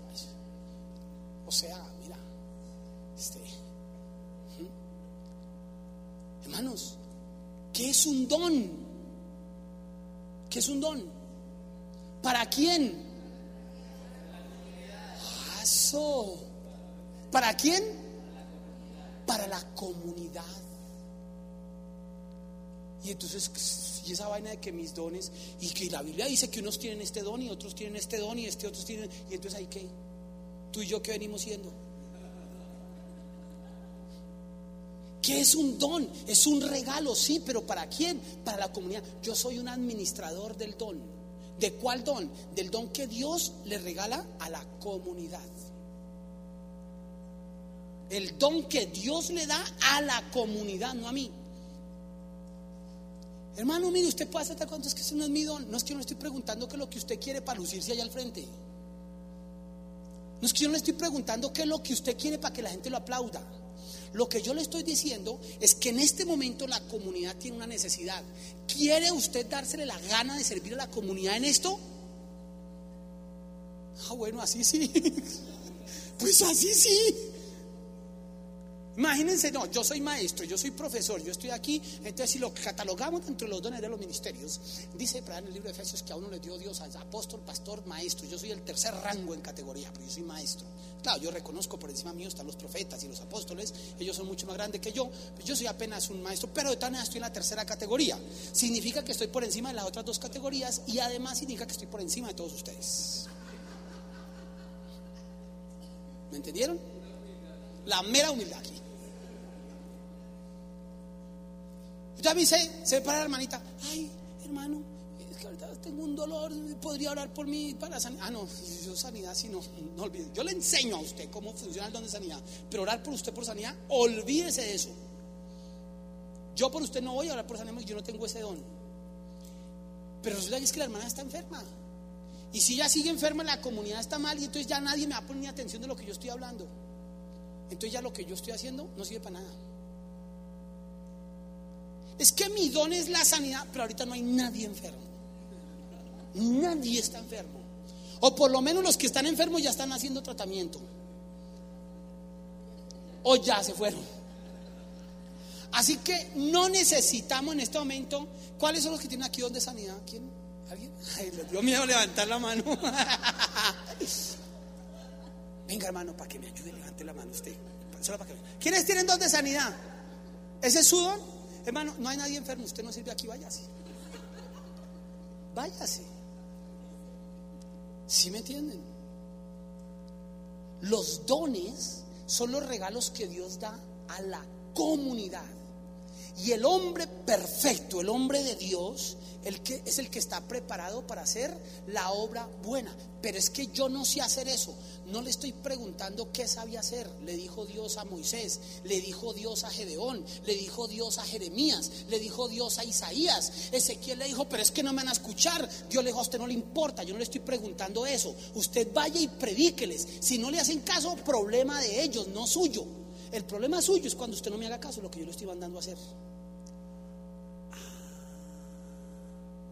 Yo pensé que es que era el don, era ese donde dan el título y la espada y apóstol allá un tal, y entonces todo el mundo ahora me tiene que decir apóstol. No, esos no son los dones. Esos son los rangos humanos para sentirse mejor. O sea, los que no, los que no han podido sentirse bien en otros lugares, entonces se hacen llamar así para sentirse bien. Pero los que son siervos, no le importan esas vainas. Cuando vino, vino a Macías a decirle a Amos, profeta. Pues le dijo, no, no, Amos le dijo, no, a mí no me diga profeta, yo no soy profeta, ni hijo de profeta, yo soy campesino, pero escucha palabra de Dios para ti. ¿Qué tal que hubiera profeta entonces, no? ¿Qué tal que fuera profeta? Si no, no, a mí no me, a mí no me pongas títulos. Pues nosotros ya andamos repartiendo tarjetas. Ay, mira, apóstol, y esto. No, los dones es el servicio a la comunidad, es el regalo que Dios le da a la comunidad. Entonces, mis hermanos, la bendición no es lo que yo tengo, la bendición es lo que yo doy. Nosotros no trascendemos cuando somos, nosotros trascendemos cuando damos.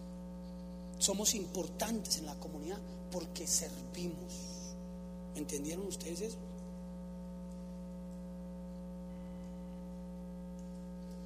¿Para qué están ustedes allá? Pero como ustedes no cantan, ustedes que van a hacer nada. Que lo hagan ellos, que son los que cantan bien. No, yo no canto. Yo, como no canto bonito, que canten los que son, cantan bonito. Bueno, ya no más palo. Sigamos. Uno más, por favor, una diapositiva. Gracias. Cuarto punto. Realización y comunidad. Realización y comunidad. ¿Qué significa esto realización y comunidad? Por palabra realización quiero referirme a ese aspecto de sentirse uno realizado. Sentirse uno realizado. Hay mucha gente que se siente realizada con lo que ha hecho. Mucha gente no se siente realizada se siente un necio miserable, eh, como le dice Dios al Señor Jesucristo a, la iglesia de la Odisea. Pobre, tú dices que tienes plata, pero yo te digo que es un pobre, desnudo, miserable, ciego, no, ¿Qué significa la realización cuando un hombre, una mujer de Dios encuentra su realización. Voy a dar un ejemplo acá que he compartido en otros contextos también. Lo voy a hacer aquí mucho más rápido. Algunos ya conocen la historia, pero lo voy a hacer rapidito. Regálame un clic, por favor. Voy a hacerles un paralelo rapidísimo entre Jacob y Pablo. Jacob, un hombre que tenía 130 años, se enfrenta a Faraón. Faraón lo llama y, ay viejito, qué chévere. Uy, qué rumba, mire, usted se vino desde Canaán caminando hasta Egipto como, qué sé yo, 700, 800 mil kilómetros, qué sé yo, caminando con nietos, con hijos, con todo. Llegó aquí. Faraón está impresionado de ese viejito que tiene 130, pero está lleno de vida, bien plantado. Y le dice Faraón, viejito, venga, ¿y cuántos años tiene usted? Todo impresionado Faraón por los años, por, por ver al viejito. Y, ¿y cuántos años tiene? con esa, con esa inquietud, con esa... Y Jacob se queda pensando. Y mire lo que le responde. Los días de los años de mi peregrinación son 100, ¿cuántos? 130, hartísimo, ¿cierto? Mire lo que dice él. Pocos y malos. ¿Cómo así? Pocos y malos. Estamos hablando cuando, cuando Jacob llegó ya a Egipto. Ustedes ya conocen la historia de memoria. Cuando Jacob llegó a Egipto, ¿cómo llega Jacob? Llega, no hablando de los 130 años. Se le eh, eh, este hombre había recibido la bendición del papá, le robó la bendición del hermano, es el primogénito. Se casó con dos mujeres, cada una de las mujeres le dio una más, quedó con cuatro mujeres. Tuvo 12 hijos entre todas las cuatro mujeres y una hija.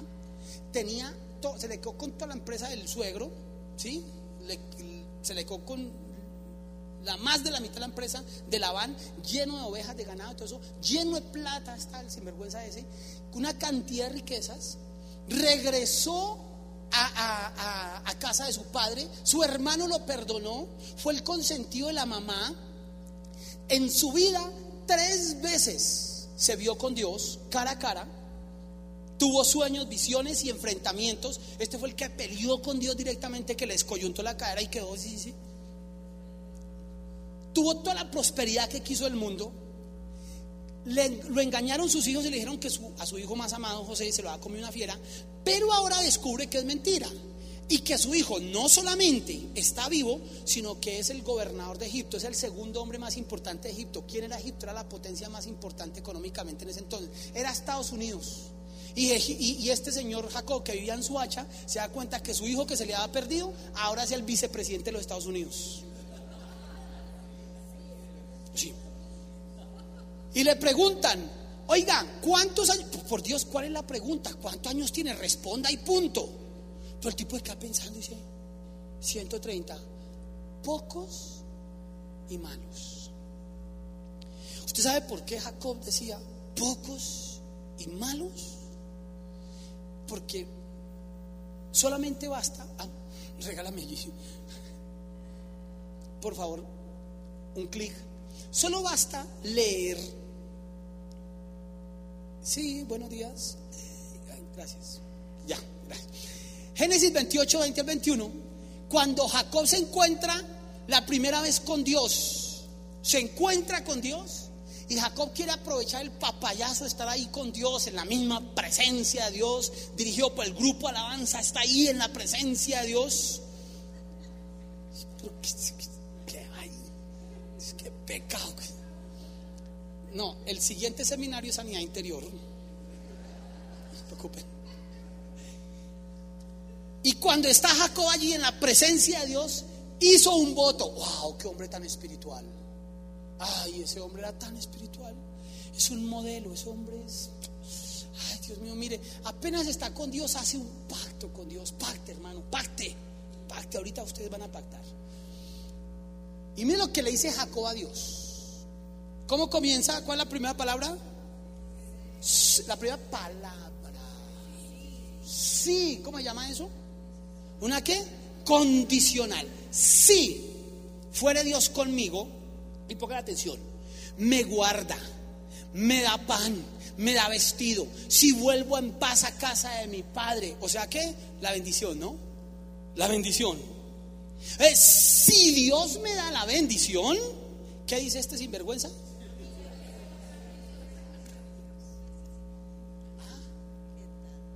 ¿Qué tal? Si me da todo eso, entonces, ay, verá, usted era el que la pierde, ¿no? Ya se la pierde. Deme todo esto y entonces le doy el honor de hacerlo mi Dios. Terrible. ¿eh? Yo tengo un alumno que cada vez que compañero, que cada vez que hablamos, lo que hace es ¡ah! se rasga las vestiduras. Si Dios me da todo eso, entonces será mi Dios. Y después te dice una cosa que es peor que no está ahí. Y el diezmo de todo guardaré para ti. Pero el pastor me dijo, mire, de diezmo no vaya a hablar porque se metió.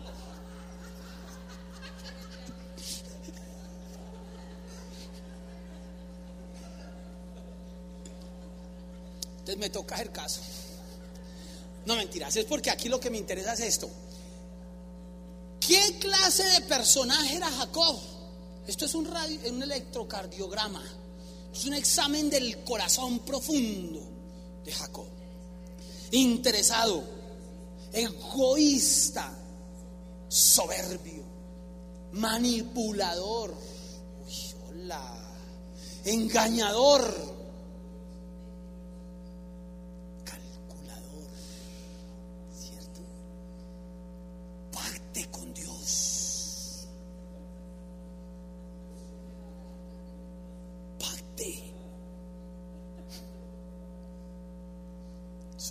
Eso, no le falla. No le falla. Jacob tuvo todo lo que quiso. El pacto y tuvo todo. Usted hágalo, hermano. Pacte, que eso no, téngalo por seguro. Eso sí le aseguro otra cosa. Cuando llegue a 130, ay viejita, tan divina, ¿cuántos años tiene? Mm, Pocos y malos. ¿Por qué pocos? Porque una persona que es egoísta, calculadora, eh, personalista, eh, que solo vivo yo, yo soy el único, 500 años no le alcanzan, mil años no le alcanzan. Lo religen y sigue peleando todos los días en televisión porque no está contento.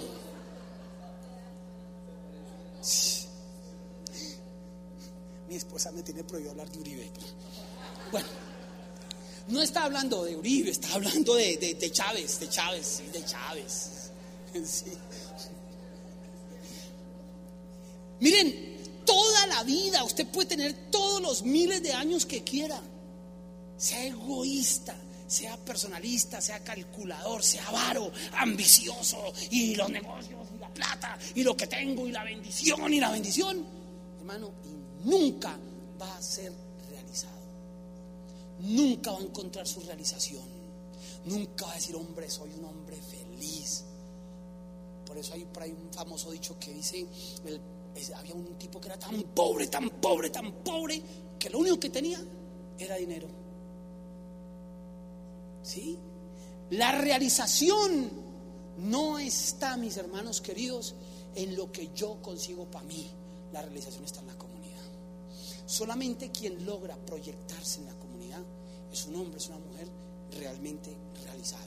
¿No me lo creen? Miremos el siguiente ejemplo. Pablo.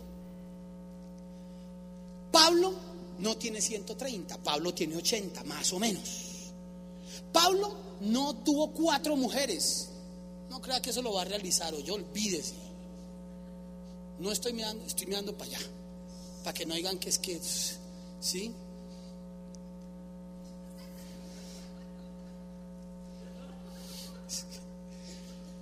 Cuatro mujeres, doce hijos, una hija, toda la plata del mundo.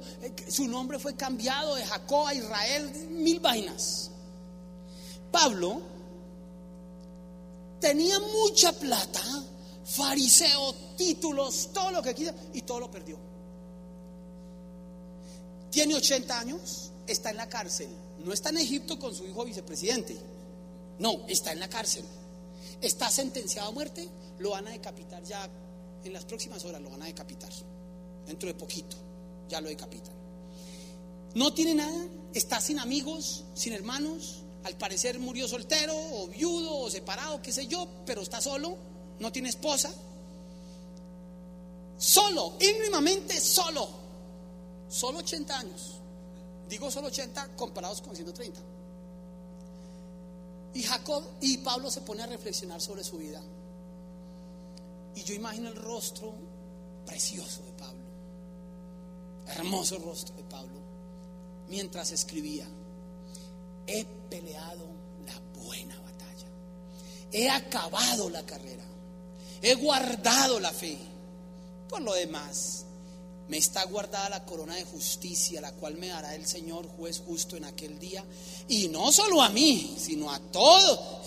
¿Cómo está en eso? No está pensando solo en él. ¿Qué la? Uy, la primogenitura, uy, la bendición, uy, la mujer, la otra, los hijos, la plata, las vacas, los ganados, todo y mí. Mm. No, no solo para mí, para todos. Los que amamos su venida. ¿Por qué Pablo pensaba así? Regálame otra diapositiva, por favor. Miren, ¿por qué Pablo pensaba así? Les voy a mostrar la vida de Pablo. O sea, ya le hicimos un electro a, a Jacob. Ahora hagámosle uno a Pablo mucho antes de morir. Mucho antes. Yo tengo muchos motivos para confiar en mí.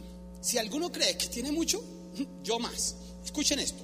Circuncidado al octavo día, del linaje de Israel, de la tribu de Benjamín, hebreo, hijo de hebreos, en cuanto a la ley fariseo, en cuanto al celo, perseguidor de la iglesia, en cuanto a la justicia de la ley, intachable.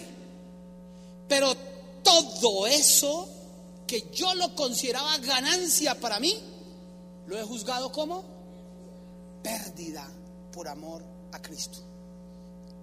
¿Saben cómo dice el original? Sí.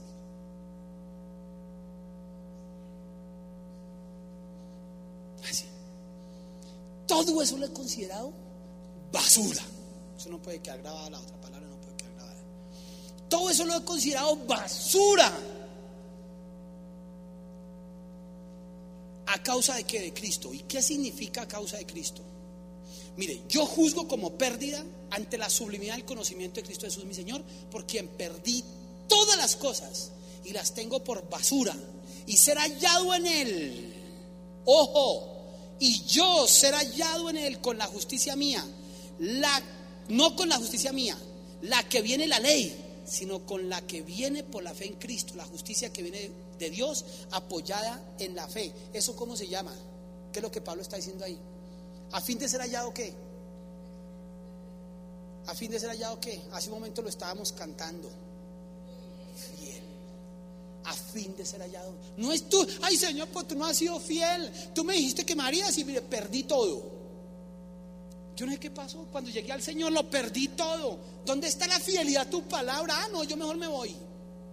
Apague la luz y vámonos. Otra diapositiva, por favor.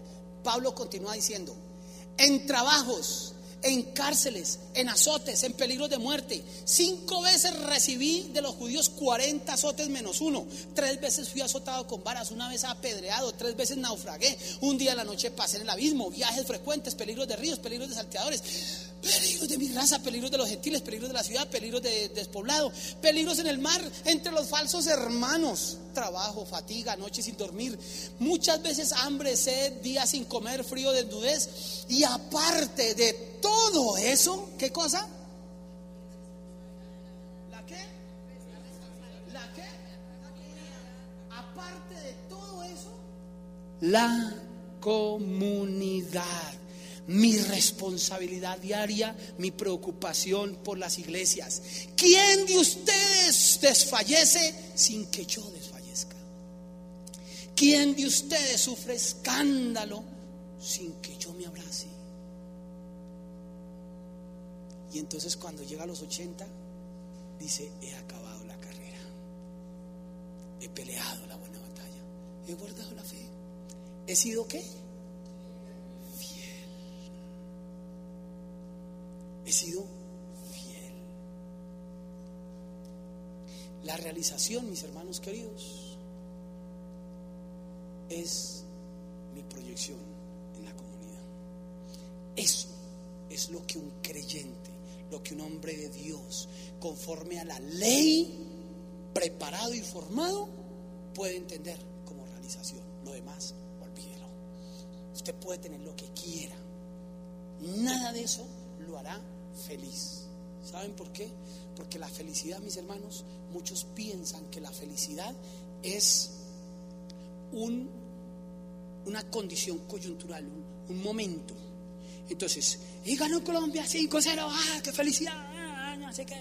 Dios no quiera que mañana nos empaten o nos ganen, porque ah, ya no somos felices. ¡Ay, compré casa! ¡Soy feliz! ¡Tengo casa! Llegó el previal. ah, La valorización. ah. Llegó la cuota, la multa. Uy, pero si la he pagado ya 10 veces y la sigo pagando. Se me acabó la felicidad. Ay, eh, eh, conseguí el título, me gradué, soy profesional. Ahora no hay trabajo por ningún lado. Entonces andamos, hoy soy feliz, mañana no soy feliz, soy feliz, no soy feliz, sí, soy feliz, no soy feliz, ahora feliz, ahora no soy feliz, conseguí, no soy feliz, ahora sí. Mire hermanos, eso es una falacia. El hombre feliz no es el que va consiguiendo lo que quiere.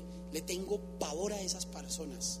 Cuando una persona diga a usted, que yo soy, una, yo soy un hombre, yo soy una mujer que consigo lo que quiero, ábrasele. Húyale. Escape por su vida. Es la peor gente que puede existir. Los que consiguen lo que quieren están dispuestos a pasar por encima suyo para conseguir lo que quieren. Cuidado con eso. Y el que me diga a mí eso. La felicidad no consiste en las cosas que voy consiguiendo. Un hombre, una mujer, o es feliz o no es feliz. Yo soy feliz. Quiero conseguir cosas. Yo no estoy haciendo aquí apología a la mediocridad ni nada de esas cosas. No, ahí está bien que luchemos por cosas que queremos, pero nunca crea que su felicidad depende de esas cosas. Nunca. O usted es un hombre feliz, o usted es una mujer feliz, o no lo es. Lo demás son placeres que se tienen. Ay, fue placentero ganarle a Bolivia 5-0 y será placentero ganarle a Venezuela mañana. Declaro duro con esa gente. Esos son placeres momentáneos, pero eso no es lo que constituye la felicidad. Lo menos no del creyente, por lo menos no del hombre, de la mujer de Dios. Miguel Ángel Cornejo, ¿cuántos han escuchado hablar de Miguel Ángel Cornejo? Miguel Ángel Cornejo, ¿han escuchado hablar? ¿Lo han escuchado él? Excelente, excelente conferencista, un hombre maravilloso. El hombre tiene una expresión hermosísima, él habla mucho de la excelencia, que es- métale unos versículos y verá que es una predicación, eso es impresionante todo lo que el hombre habla. Dice en uno de sus apartes, ser excelente es sentirse ofendido y lanzarse a la acción en contra de la pobreza, la calumnia y la injusticia. Ser excelente es sentirse qué? Ofendido. Que le ofenda a uno la pobreza, la calumnia, la injusticia. A veces teníamos mis peleas con mis hijos y con mi hijo. Y mi, hijo era muy dado a decirme, papá, pero es que esto no es justo. Pero no es justo, que no era justo. Pues ella, usted lava, usted cocina y usted hace esto. Papá, no es justo porque yo ya cociné. no, entonces, papá, no es justo porque es que a mí me tocó más pesado, papá. Yo decía, mire, hijo, nunca me hable de justicia cuando usted reclama un derecho para usted. Hábleme de justicia cuando reclama un derecho para otro. Cuando me ha dicho, papá, no es justo que a mi hermana le toque, hoy me tocaba a mí. ¿Cuándo me lo ha dicho? Nunca, ¿cierto? Entonces nunca me diga que justicia para conseguir algo para usted. Y es lo que está diciendo Miguel Ángel Cornejo. Ser excelente es sentirse ofendido y lanzarse a la acción. No contra la pobreza suya, no contra la calumnia que hacen contra usted, no contra la injusticia que cometen contra usted, sino hacia afuera. Por eso no es sentirse amargado. Mire, cuando mi hijo me dice, papá, es que no es justo, él no está reclamando, él no se siente ofendido, sino se siente amargado. Usted está haciendo algo por su pobreza, usted no está ofendido, usted está amargado. Entonces, ser sentirse ofendido no es sentirse amargado. La diferencia entre el uno y el otro es que la amargura produce disgusto, rumores, inconformidad, mal ambiente. Pero la ofensa produce qué? Compromiso y acción. Mi hermano querido, ahí nos sentiremos realizados cuando aprendamos a ser excelentes. Pastor, ¿cuánto me queda?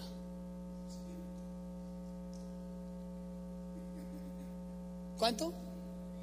Perfecto. Muy bien. Apenas para acabar con el último punto.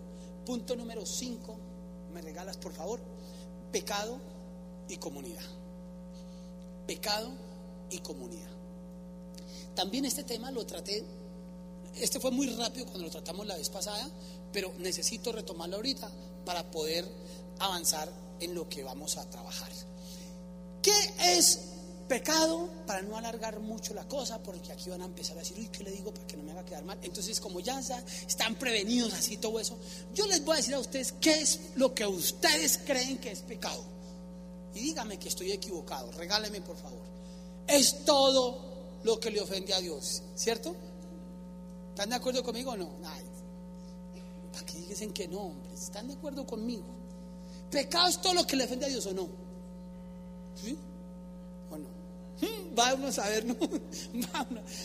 Pecado es todo lo que le ofende a Dios, eso es lo que mantenemos nosotros como idea. Permanentemente solemos relacionar el pecado con la ofensa a Dios. Entonces las cosas las hacemos o no las hacemos sencillamente porque es pecado o no es pecado. Por eso es que cuántas visitas, cuántas eh, eh, citas recibimos eh, a diario, pastor. Pastor, ¿será que es pecado lo que estoy haciendo? Pastor, ¿será pecado qué? ¿Sí, o no? ¿Sí? Ya tampoco se atreve a hablar. ayúdeme, ayúdeme César. La pregunta de todo cristiano, ¿esto es pecado o no es pecado? Oiga, ¿será que fumar es pecado o no es pecado? ¿Tomar cerveza es pecado o no es pecado? Sí, sí es pecado, pero ¿cuántas? No, eh, si usted de tres, de tres para arriba es pecado, de, dos para arriba no es pecado. Eh, eh, si es águila no es pecado, si es póker, si es pecado. Si es... Oiga, y bailar es pecado, ir a una fiesta es pecado, ir al paseo es pecado, y si estudio esto es pecado, si hago aquello, si compro esto es pecado, si me visto así es pecado, hasta dónde puedo yo tener el cabello largo que no sea pecado, de hasta aquí no es pecado, de aquí para acá ya es pecado, eh, sí, eh, un rotico chiquitico no es pecado, ya más grande es pecado, si es debajo de la rodilla no es pecado, si es encima de la rodilla es pecado. El pecado, el pecado, el pecado todo el tiempo que es pecado. Y entonces, ¿por qué pecado? Porque es que no es que el pecado no me deja ser salvo. Y como yo lo que busco es la salvación, entonces cuando peco, entonces se me van cortando las alitas y yo ya no tengo alitas para subir al cielo. ¿Sí? Entonces es pecado lo que no me deja entrar al cielo. Dios se pone bravo y entonces me dice, uy, no, usted tiene muchos pecados y ta, me tira la puerta por la cara y yo no puedo entrar al cielo porque tengo muchos pecados. Entonces, ¿qué es pecado?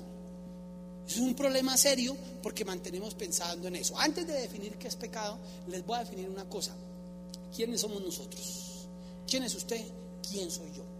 ¿Quién, ¿Quién soy yo? O sea, ese yo es cada uno de nosotros. ¿Quién soy yo?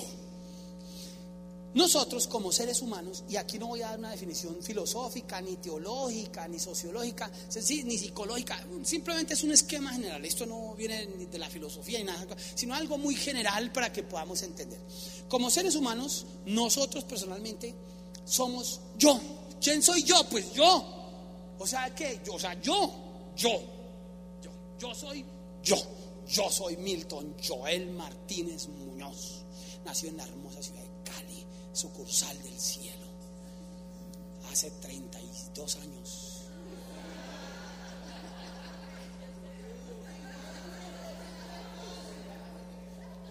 Pero déjenme terminar. 32 años masiva. Eh, tú, ahora hablamos, ahora te cuento. Entonces, yo soy yo. Pero espérese un momentico. Yo no sería yo sin tú. Y yo no soy solamente, yo no soy solamente yo, yo soy tú. Tú eres parte de mí. Y cuando yo pienso que es que yo soy el único aquí en el mundo, en la vida y todo, nadie más existe. No olvídense. Yo soy yo y soy tú. Pero tú y yo somos, en tanto existen los demás. O sea, yo como persona soy yo, soy tú y soy él. El tú y el él son los que me ayudan a mí a ser yo. Mi vida vive en función de eso. El que está al lado, tanto el que me ama como el que no me ama. El que no me ama y me saca la piedra cada rato, me hace ser yo. ¿Y usted es de mal genio? No, yo no. Ah, me sacaron la piedra. Entonces, ¿qué? Ahí está saliendo mi verdadero yo. ¿Sí ven? El otro hace que yo sea yo. ¿Estamos? Entonces cuando empezó a entender yo que yo no soy solo yo, sino que soy otro y soy otro y soy otro, entonces empiezo a pensar en categorías de qué. Por eso es que ayer les contaba que Kaiser dice que el ser humano es comunidad y en esencia es comunidad y solo podemos conseguirlo en términos de comunidad. Pero además de que yo soy yo, soy tú y soy él, además de eso, ¿quién soy yo? Soy otro tipo de cosas. Yo soy cuerpo, yo soy espíritu, soy sentimiento, soy pensamiento. Alguien me dice, ah, pero es que espíritu y no sé qué. no, no, a mí no me interesa ahorita hablar de si somos tripartitos, bipartitos o que no me interesa. Lo, cierto es que somos cuerpo, espíritu, sentimientos, pensamientos, emociones, intelecto, pasiones, voluntad, conciencia. Y si quiere, perdón, si quiere, métale más cosas allá. Lo que a usted se le ocurra, que usted sea. Los seres humanos somos eso. Cuando hablo, por ejemplo, de que nosotros somos espíritu, yo no estoy hablando necesariamente de espiritualidad cristiana o evangélica o teísta. Estoy hablando de que el ser humano es espiritual. Está un tipo que dice, uy, no, yo no, Dios no creo, uy, pero yo la paso muy bacano. Es, es, una forma de espiritualidad. Ese que se mete en esos ambientes de droga, de todo eso, está tratando de vivir su espiritualidad de una manera. Ese que se sienta a la orilla de un río a tocar música y a escuchar que las, el río, eso es una forma de vivir su espiritualidad, ¿sí? independientemente de creer en Dios o no creer. El ser humano es todo eso. Entonces imagínense que tenemos cuatro columnas fuertes, yo soy yo, tú y él, pero tenemos unos ejes transversales supremamente importantes, el cuerpo, el espíritu, los sentimientos y todas las demás cosas. Entonces, ¿qué ocurre cuando nosotros somos todo eso? Significa que todo lo que nosotros hagamos, pensamos, digamos lo que sea, va a verse afectado en alguno de esas tres columnas y en alguna de esas filas. Entonces yo pego un grito y alguien se asusta, no quiero decir quién, alguien se asusta cuando yo... ¿Por qué se ríe? Si no puedo estornudar porque ¡ay! La salud, ¡ay! Entonces, me ha tocado tener cuidado y no estornudar. Yo soy todo eso y también tú eres todo eso y también él es todo eso. Cada cosa que yo hago afecta de alguna manera a cualquiera de esas instancias. ¿Sí? Cualquiera de esas instancias. Volviendo entonces al concepto de pecado, permítanme decir lo siguiente. ¿Qué es pecado? ¿Lo que le ofende a Dios? No. Pecado es todo aquello que le hace daño a mi ser. Todavía no, por favor. Vuelva para atrás. Eso, gracias. Pecado es todo lo que hace daño, cualquier cosa más bien, que haga daño a yo, a tú o a él, en el cuerpo, en el espíritu, en los sentimientos, en los pensamientos o en cualquiera de las áreas. Cualquier cosa en cualquiera de esas áreas es pecado. Ay, la, la, la rodillita más arriba, el huequito más abajo, el pelito más acá, el brillo más allá. cualquier cosa que haga daño en cualquiera de esas áreas ¿Cómo así? ¿Cómo hacemos para medir eso? Miren, conozco la historia de un joven de esos así, él no era de alabanza, porque no, no, era, estoy diciendo, no es todo contra ustedes, no, él no era de alabanza, era el grupo de jóvenes, pero no de alabanza. Y se estaba tomando un día una malta andina. ¿Recuerdan la malta? La ponimalta, esas de botella gorda que se parecen a las de la cerveza. ¿Sí? y se la está tomando, está haciendo un sol, se la está tomando con, con otro de la, de, de, de otra iglesia, eran de otra, y se la está tomando ahí, está en la cafetería, y de repente uno dice, uy, mire la hermana esa, la viejita esa, la chismosa, la iglesia, uy, ahora va a ver el escándalo que va a hacer porque cree que estamos tomando cerveza. Y eso se va a ir a armar un escándalo. Entonces venga, y tapémosle la, tapémosle que, que, no se dé cuenta que es una malta y que crea que es una cerveza. Y entonces la y, y me tomo la, la malta así. Y Y la viejita se va a regar chismes a la iglesia de que se está tomando. Ay, los dos jóvenes que son muy pilos de, esa iglesia, son muy pilos que allá los forman muy bien, pilísimo. Se burló de la viejita, que esa viejita es una chismosa. El pecado es el de la viejita que se la pasa llevando chismes. Ella pecó, ¿cierto?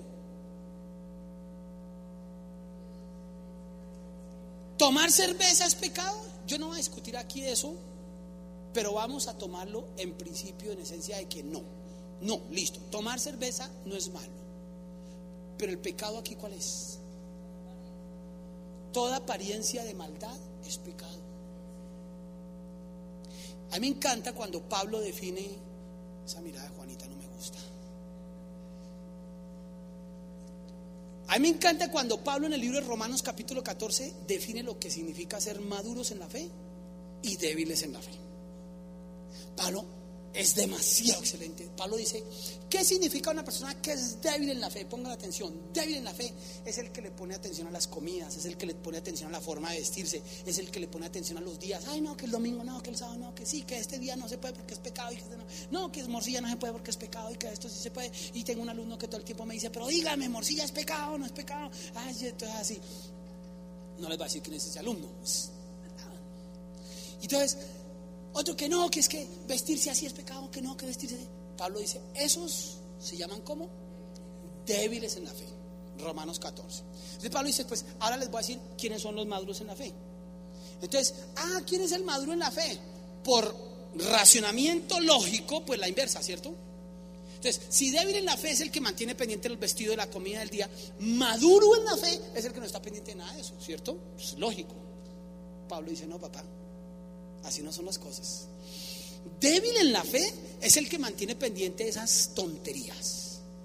Y maduro en la fe es el que le lleva la cuerda al débil. Pablo dice, mire, si su comida es ocasión de caer al débil, pues no coma eso, hombre. ¿Para qué tiene que ponerse a comer eso solo por causarle problema al otro? Ay, pero es que es un tonto, pero es que ¿para qué le parábolas a eso? ¿Y será que usted comiendo y sacando la piedra lo va a edificar? ¿Le va a ayudar? ¿Lo va a formar? ¿No es cierto? Entonces Pablo dice, débil en la fe es el que mantiene con todas esas tonterías, pero fuerte en la fe, maduro en la fe, es el que es, palabras textuales de Pablo, el que es capaz de soportar a los débiles. El que es capaz de soportar a los débiles.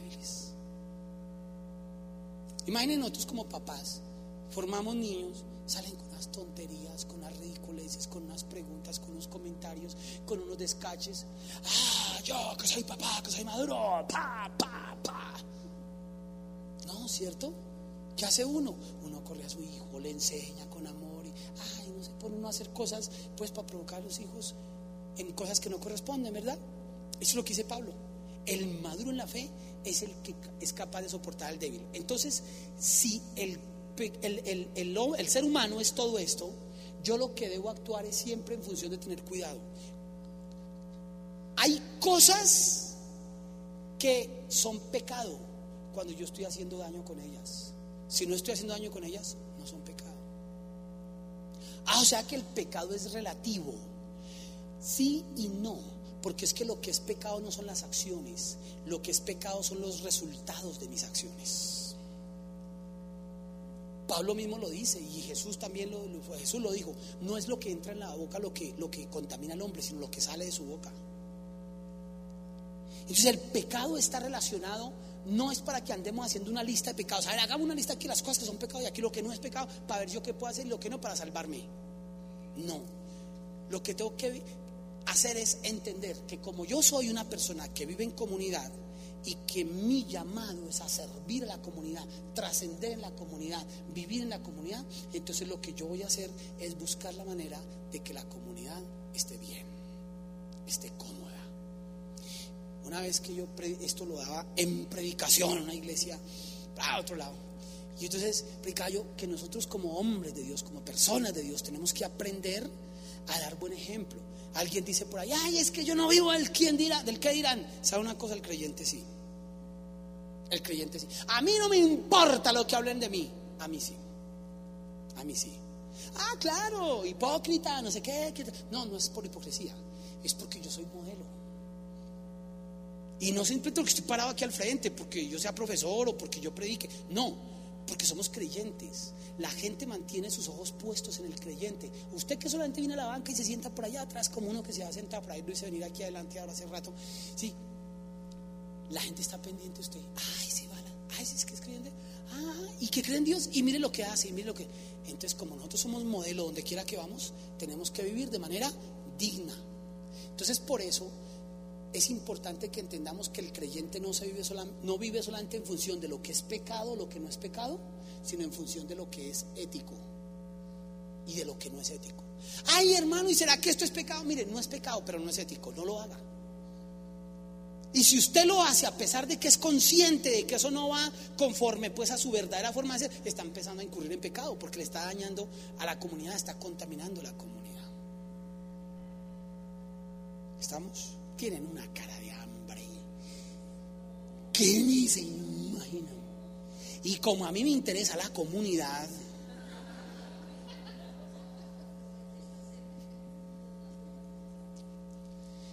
bueno, mis hermanos, que tengan un buen descansito. Los espero después del almuerzo. Este mensaje fue grabado en el auditorio de la Iglesia Familiar de Restauración La Alianza Norte Bogotá. Para más información, visítenos en la calle 163B, número 4848, Bogotá, Colombia. Llámenos al 672-1527.